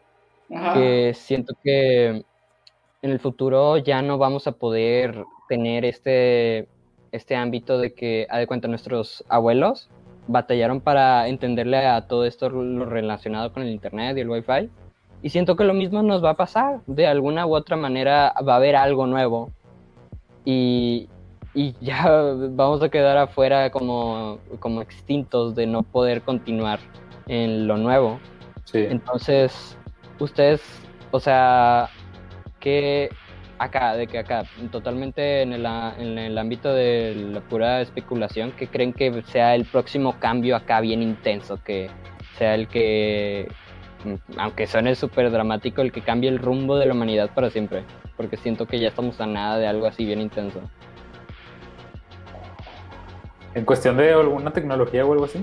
O de- De que, que crees que, que tecnología va a ser el boom, el que va a ser impresionante. Yo la neta sigo creyendo que es el trascender la biología y por lo mismo estudio lo que estudio. Eh, O sea, me parece totalmente impresionante que va a llegar un punto en el que nosotros podamos diseñar nuestro propio cuerpo. O sea, es- estamos literalmente jugando a ser Dios, como dicen algunos. Y ya no hay una barrera clara entre qué podemos hacer. O sea, Sí, va a llegar hecho, un punto y, y eso, eso yo creo que no, o sea, vamos a poder inclusive crear vida y eso, no sé, hasta cierto punto parece Igual, van a muchas ser cuestiones dioses. filosóficas y la, la verdad, este, no sé, eso A ver, para ¿y mí. qué, qué piensan ustedes que podría ser el, así como el, no sé, el boom científico que digas tú El de que esto es imposible? No, pero de que algo que tú digas de que estaría chido, pero yo verdad pienso que podría ser imposible. O cuando menos no dentro de muchos Viaje en el- años. Viaje en el tiempo. Yo también te- pienso que es el viaje en el tiempo. Sí, viajes en el tiempo.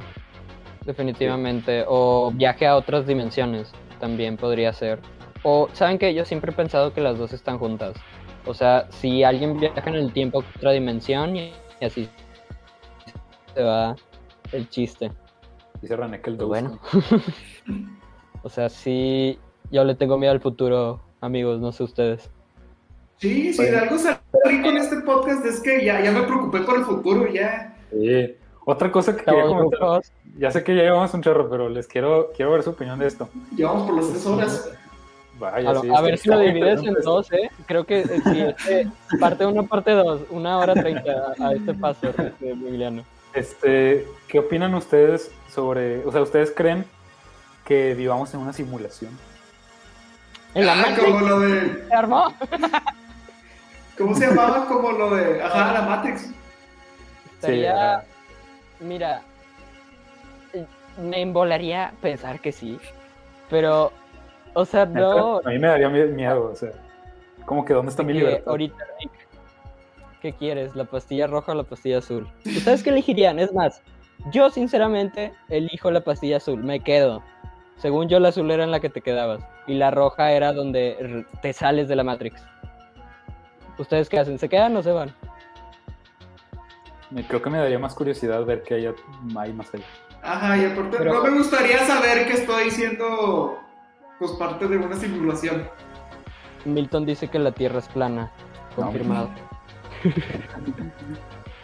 Yo creo que la única manera de saber si en realidad vivimos en una simulación es si nosotros llegamos a crear una simulación tan buena que parezca la realidad. Porque imagínate, O sea, si, si nosotros somos capaces de crear una simulación, eso significa que nosotros podemos hacer una simulación. Los Y videojuegos esa simulación puede 100 ser otra simulación y otra y otra y otra. Crea un loop. Este, entonces, digo, yo la neta no creo, este, pero sí creo que hay muchos misterios de- del universo. Y pues sí está, está cañón. Estaría cañoncísimo. Pero, ¿sabes qué? Me decepciona sea- Víctor con esa pregunta. Porque empiezan a hablar. Ay, Víctor, Yo no he visto Matrix, pero entiendo la, la referencia. demonios, Víctor. Es que, chale, Víctor, porque nunca entiendes las referencias. Pues, ¿hay alguna otra cosa que les gustaría hablar antes de, de acabar? Mm. O, o como ven, este... Yo Habías. lo, lo único que voy a mencionar es que yo entendí completamente mal la idea de lo que íbamos a hablar en este episodio. Yo, pensé, yo pensé que íbamos a decir cosas como más fumadas. Hablamos de que, mil cosas. Ajá, pero yo pensé que íbamos a hablar como cosas acá más fumadas de que, este, ¿qué pensarías que pasaría en el futuro si esto o aquello? Yo por eso busqué de que, ¿qué pasaría Pues si los humanos dejan de existir? Ah, eh, vamos a. No, no, no. O sea, sí es un buen final de que ya nuestra opinión de conclusión. ¿Qué El final que- final va a ser... El final final les voy a decir cuál va a ser la muerte del universo, pero bueno. Ah, Sí, Este, cierto, no. ¿qué vas a decir eso? El final más- más Ese, va a ser el final, con eso nos vamos a despedir para que se queden El pensando filosóficamente en su vida. Pero sí, Pero bueno. Episodio todo largo, ya tres No, horas es casi. sí, divídelo en dos partes, Emiliano. Por algo- por algo- por, por algo este, es que este episodio es parte de la serie de pláticas filosóficas. Y pues, las pláticas filosóficas siempre se extienden. Definitivamente. No sé, hasta según yo habías dicho por ahí, creo, creo. Tengo el recuerdo de que habías dicho de que no, en esta plataforma nomás dura como una hora la, la plática o Ah, algo así. por eso, No. por, por qué, por qué crees que me cambié de, de Zoom a esta cosa? Ándale. O sea, yo pensé que era en esta. Ah, ok, ya. Emiliano vio el futuro. Sí, del futuro. Emidamus. Parte 2 del podcast la siguiente No sé si semana. ¡Oh! El Le entras, Milton. Milton dice que le quiere entrar al podcast. Todos quieren. Todos quieren con Rick. Digo, ¿qué? Pero está tu novia presente, por favor. Respeto. ¿Cómo? No vaya. Pero. A ver. vaya, vaya. ¿Cuál es el, final pero- que dices, Emiliano? ¿Ya quieren que les diga el final del universo? A ¿Cómo va a ver. terminar? O- no, es, o. Ay, es que yo sí quería de que antepenúltimo acá. La verdad, de, de lo que creen que vaya a pasar, de que lo más, lo más de todo lo que hablamos, que es lo más posible. Va. Eh, vengo, regreso un minuto, pero ustedes denle. Tú, tú habla, Rick, mientras. O sea, con lo, lo que yo traje, lo de lo que tú dices. Sí, de las Oreos. ¿Cuál es el futuro de las Oreos? Este, Yo sinceramente creo que una Oreo de Bob Esponja no estaría mal. Una Oreo amarilla. Bueno, bueno, a lo que me refiero es de que, o sea, de todo lo que acabamos de hablar en estas casi tres horas, ¿qué es lo que piensas que es lo más probable que vaya a suceder? robots y, y no sé, no sé qué pensar, pero algo de China también. Estoy seguro que se va a poner poderosa. Sí, Rick, es que es inevitable. China va a ser potencia mundial, lo queramos o hay que no. empezar a aprender chino. Sí, yo estoy aprendiendo alemán. Chale. Pero no, igual los alemanes también se le están fletando, ¿eh? Ay, sí es cierto, tío, Topo tiene toda la razón. Empezamos hablando de Oreo, de Oreos y terminamos hablando del fin del universo. Es que todo está relacionado. Ajá, y hubo un momento en el podcast en el que yo dije, a ver, estábamos hablando de robots y ahora estamos hablando sobre la educación y que si África y nada. Llevo dos horas casi, casi aguantándome las, las ganas de ir a, a orinar. No, Entonces, mira, mira, te voy a ser sincero, Rick. Yo, esta es como el outro porque ya estamos terminando. Eh, yo hice como que una lista de temas que me gustaría na- hablar en el podcast. Hice como 11. Casi hablo todos. Me faltó nomás hablar del Uber Air, que era. Que no sabía cómo incorporarlo a la plática. Uber que- Air, ¿qué es eso? Sí, es básicamente que el Uber ya creo está implementando de que te puedas ir en un helicóptero a la Uber. Oigan, de, Ah. que estaban, de que estaban hablando un poco de contexto y, y también. ¿Para qué, qué es este comentario? ¿Qué estuvieron diciendo? ¿Qué, Ey, ¿qué, qué rollo? ¿Qué está pasando? Es que el Rami dijo que todos quieren con Rick. Y yo le dije de que, pues de que no, no, Dice, tú no no, estás no, todavía no, presente. Y luego mi novia dijo, ya empezaron a jotear, ¿verdad? Nomás me voy y ellos aprovechan para hacer- Y luego el Milton, mi mejor amiga me empieza a reclamar, pero sí, No, no, Víctor, ningún juego de galletas será hecho aquí. yo no sé qué sea el juego de la galleta, no sé qué sea eso. Olvídalo, olvídalo. Ese topo que comenzamos hablando de Oreos y terminamos con el fin del universo. Concuerdo. Todo este está es un relacionado, ¿verdad, Emiliano? Todo Sí, está relacionado. Es lo que no sabe Topo, que ahorita eh, tiene que ver con los Oreos, el fin del universo. Ay, perdón, me reí muy fuerte, pero. Hijo de Pues, bueno, como le decía a Rick, antes de que nos desviáramos bien cañón del tema, que según tú, o bueno, mejor yo, luego Emiliano, porque. Me está dando un chorro de curiosidad, ¿qué es eso del juego de la galleta? No, no, no, lo comentes ahorita. No, no, lo busques. Y menos, menos en este podcast. Este podcast es familiar. Con alguna Bueno, no. otra maldición De- mexicana, de- pero family friendly. De- dejó de.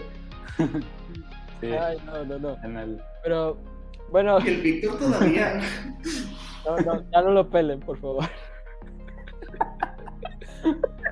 Ay, Dios, mejor date, Ramiro, date. Antes de que empiece a, a por- a volverse muy mórbido este podcast. Bueno, lo que le decía Rick, antes de que me cagara de risa, es que básicamente, eh, o sea, ¿qué es lo que crees que va a, de todo lo que acabamos de hablar, qué es lo más probable que vaya a suceder de todas estas tres horas? Y, ah, y también que hice una lista, men, de todos los temas de los que quería hablar eh, en este podcast. Y Ajá. eran como 20, no es broma, 20 que temas. Y adivina cuántos me faltan. No, o sea, nada de completarlos los 20. Me faltó nomás el Uber Air, que es básicamente irte en helicóptero en Uber. Pero nunca encontré una manera de poder implementar ese tema en la plática. Entonces, wow. yo, contestando mi, mi pregunta, yo creo que lo más cercano a lo que tenemos de todo sería obviamente esto de Neuralink y la inteligencia artificial. O sea, es inevitable. Eh, tarde que temprano seamos mitad cyborgs. O sea, estaría, estaría mamalón tener un- una mano del soldado del invierno. Imagínatelo. o sea, qué cool. Qué cool, de veras. Entonces, ¿sabes qué? A mí no me va a tocar tanto el futuro del miedo. Luego mi novia comenta, según yo ya existe eso, pero en otras partes, porque pues así no se puede. Sí, eso es lo que iba a decirles. O sea, el Uber ya existe, pero acá en México no. Y se está usando por partes de Estados Unidos y Yo, Europa. yo pongo casa, Topo. Ya, ya, ya resolví tu pregunta. Ándale, ándale. Sí, por, por ser tan fiel, Topo, y estar aquí todo el tiempo, wow. Desde que empezó. Creo que Topo y Víctor y Milton. Todos, todos los que, todos, los que se, los, los seis que se quedaron viéndonos van a estar en el próximo podcast, ¿no? No sé si ¿Cuántos estuvieron a lo Ah, largo de todo el episodio, más o menos? Creo que Fácil. también estuvo Yo siempre, yo siempre vi, mía, era siempre, siempre vi mínimo cinco. la, la cinta. Un saludo. Creo no la saludé en todo el podcast. Disculpa. Y como, bueno, sí está bien. Wow. Es que yo no puedo ver cuántos están. Oh, güey, mi choza. Sí, eh, pues contestando a tu pregunta, Ramiro, la neta, yo lo que creo más probable y que sí nos va a tocar a nosotros eh, van a ser, bueno, sé que nomás dijiste una, pero la neta veo muy probable tres cosas. Eh, una, la cuestión de la inteligencia artificial, eh, pero no, bueno, no, esa no cuenta porque ya está. Olvídalo, mejor dos. Una, sí nos va a tocar ver llega, humanos este, que lleguen a Marte, esa sí la creo bastante definitiva. Dos, eh, la cuestión de la biología, o sea, la neta, ya sé que nomás hablo de biología, pero este, o sea, yo, yo que estoy en el campo, pues sí, sí veo los avances y veo que va acelerando muy rápido. Y la neta, o sea, sí, eso, o sea, todavía sigo sin creer que podamos haber hecho una vacuna en un año. Y, y la neta, yo creo que eso sí va a acelerar bastante y va a haber mucho ahí este, de qué Y hablar. deja tú, o sea, van a haber demasiados empleos nuevos. Creo que, no sé si lo escuché en el podcast, que me- el de Farid y Diego, o Cuéntame de Economía, otro que escucho, que igual, la rama en la que estás estudiando, fácil, va a abrir como alrededor de 20 millones de empleos. Si recuerdo exactamente esa cifra, o sea, es impresionante es- el es- futuro que sí. tienen. O sea, sí, los médicos ahorita, wow. Le vamos a dar a Van a Milton porque no estuvo desde el principio.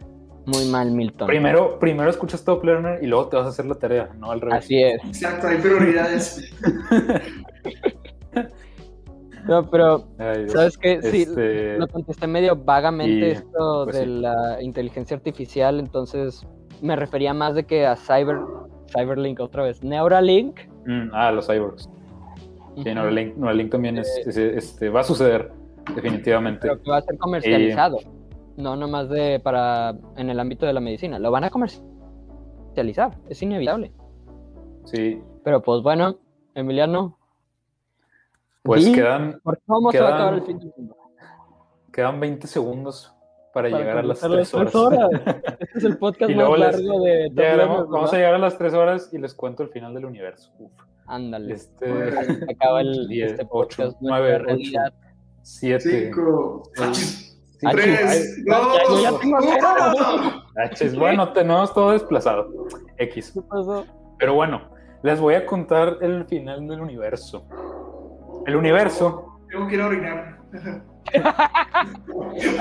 Llevo como dos horas aguantando las ganas. Dale, de dale, que... dale. Ya, yo ya fui, entonces tuve. No, es que eh, yo estoy abajo en el sótano, en el sótano no hay baño, tengo que subir.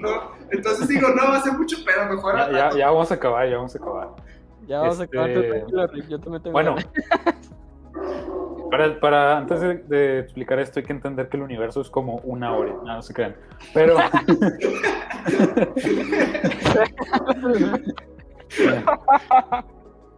no, no se crean. Pero bueno, antes de, antes de entender esto hay que entender, sí, me imagino que obviamente conocen la teoría del Big Bang, ¿sí? Sí, sí, Sí, sí. El universo estaba en un punto ultra diminuto y de la nada todo explotó.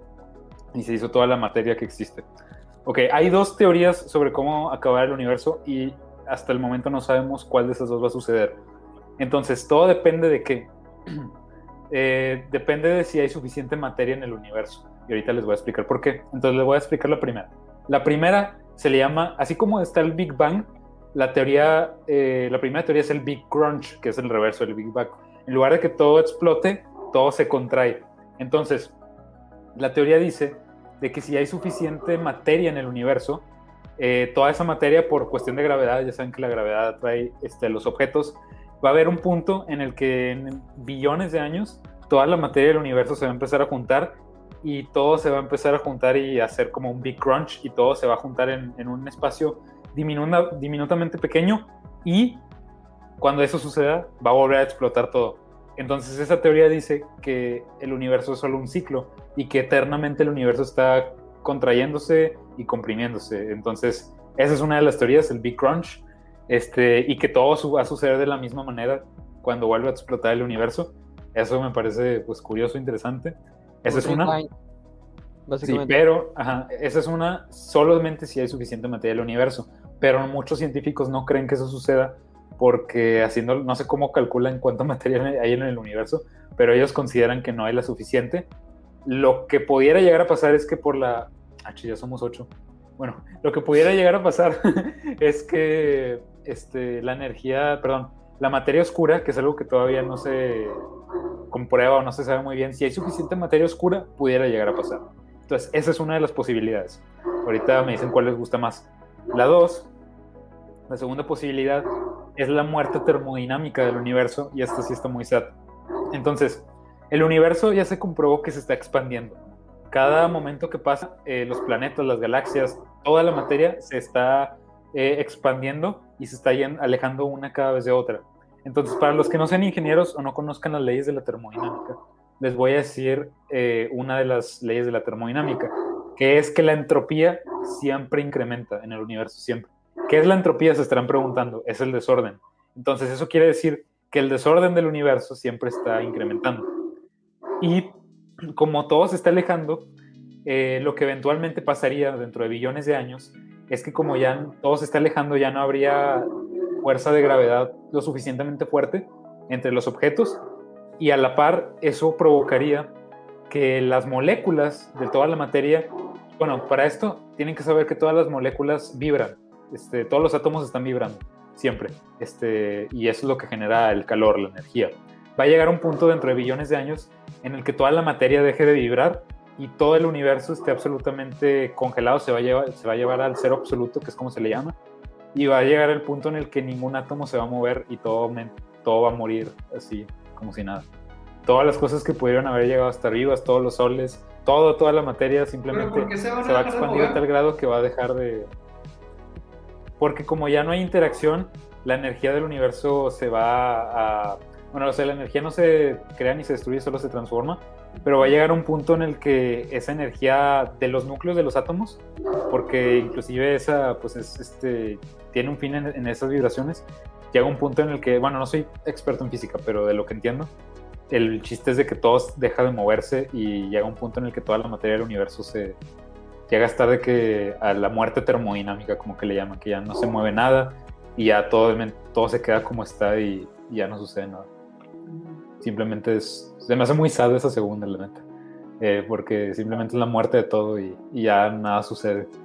Pero a, mí me gusta más la primera en lo personal, no sé qué opinan ustedes. Es que, o sea, en la primera era básicamente que el universo se rebotea, ¿no? Sí. Lo que pues, pues, de eso a, la muerte. La muerte de, todo. Definitiva. Híjole. Si está. Voy a ignorar el comentario de Topo porque estamos muy filosóficos y nada que ver. Eh, sí está muy interesante. Yo sinceramente creo que... ya déjalo Chale, Rick. Eh, pues a mí no me... Sé que no... Si el universo pensara, ¿qué crees que quisiera? O sea, sé que no piensa, a lo mejor sí, no sabemos. Que vivir una y otra vez muriendo y viviendo como un Fénix o una muerte definitiva. Yo siento que es más más shakespeariano una la segunda opción. Porque La mayoría de los científicos creen en la segunda, la muerte termodinámica. o sea, siento que tiene más sentido que llegue la segunda a la primera. O sea, hay un poco de esperanza tal vez. Sí, digo, ahora tomen en cuenta que estamos hablando de escalas de tiempo inimaginables, pero pues sí. Este. ¿Tú qué opinas, Rick? Así rápidamente. Mira el. Ah, Ramiro, ya, Ramiro ya se desvaneció.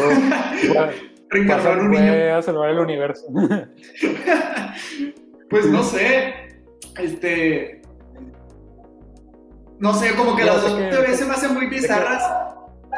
Pero. Bueno, esto, está basado en, en, las leyes de la física y todo, entonces. Pienso yo que la segunda, creo que es bueno, no, tanto que, no tanto cuál crees que sea más probable, o sea, cuál te gustaría que sucediera, que no hubieras esos dos. O cuál se te hace más, este... Siento que, me gustaría que el universo acabara así. Siento que presenciar que todo se hace chiquito así de golpe sería feo, entonces prefiero como que de la nada nada más... Sí. Porque la primera opción siento que sería muy claustrofóbico todo de golpe, a como yo te entendí.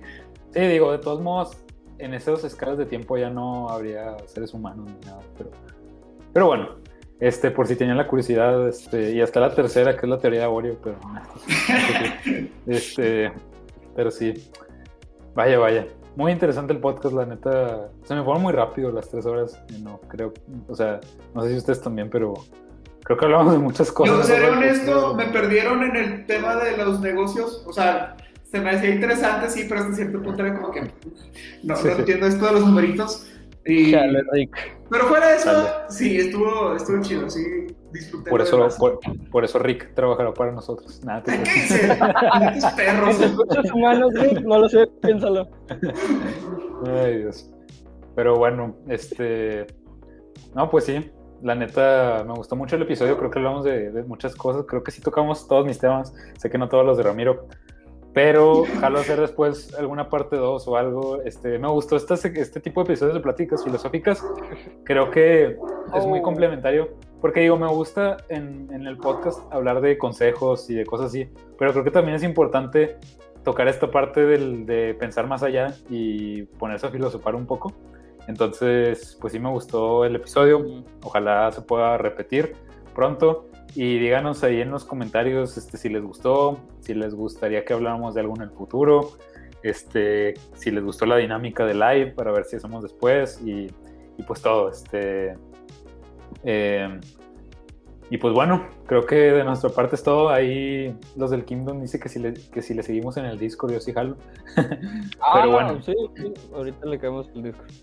va, va, va. Eh, Este, Milton dice. Y pues bueno, este. No, no lo voy a leer.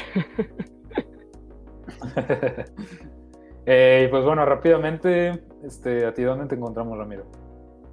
Ah, chale. Eh, eh, bueno, ahí van a estar los links en la descripción. Sí, Sí, mejor. Sí. Ya, ya duró mucho. Gracias por Sí, acompañarnos aún así, Rami. Y a todos los que se quedaron Sí. las tres horas, sobre todo Topo, que creo que fue el, el primero, el primerito en conectarse. El primero y el último. Rami, salúdame. el más por- leal. Repito, saludos. Sí, muchas gracias por quedarse hasta el final. Muchas. Este, recuerden visitarnos y seguirnos. Bueno, sé que ustedes sí nos siguen, pero para los que los escuchen, los que escuchen este podcast después. Y pues nos vemos hasta la próxima. No se vayan todavía los que nos están viendo en live, porque quiero que vean nuestra outro. Pero, pero bueno, este, bye. Hasta la próxima. Bye.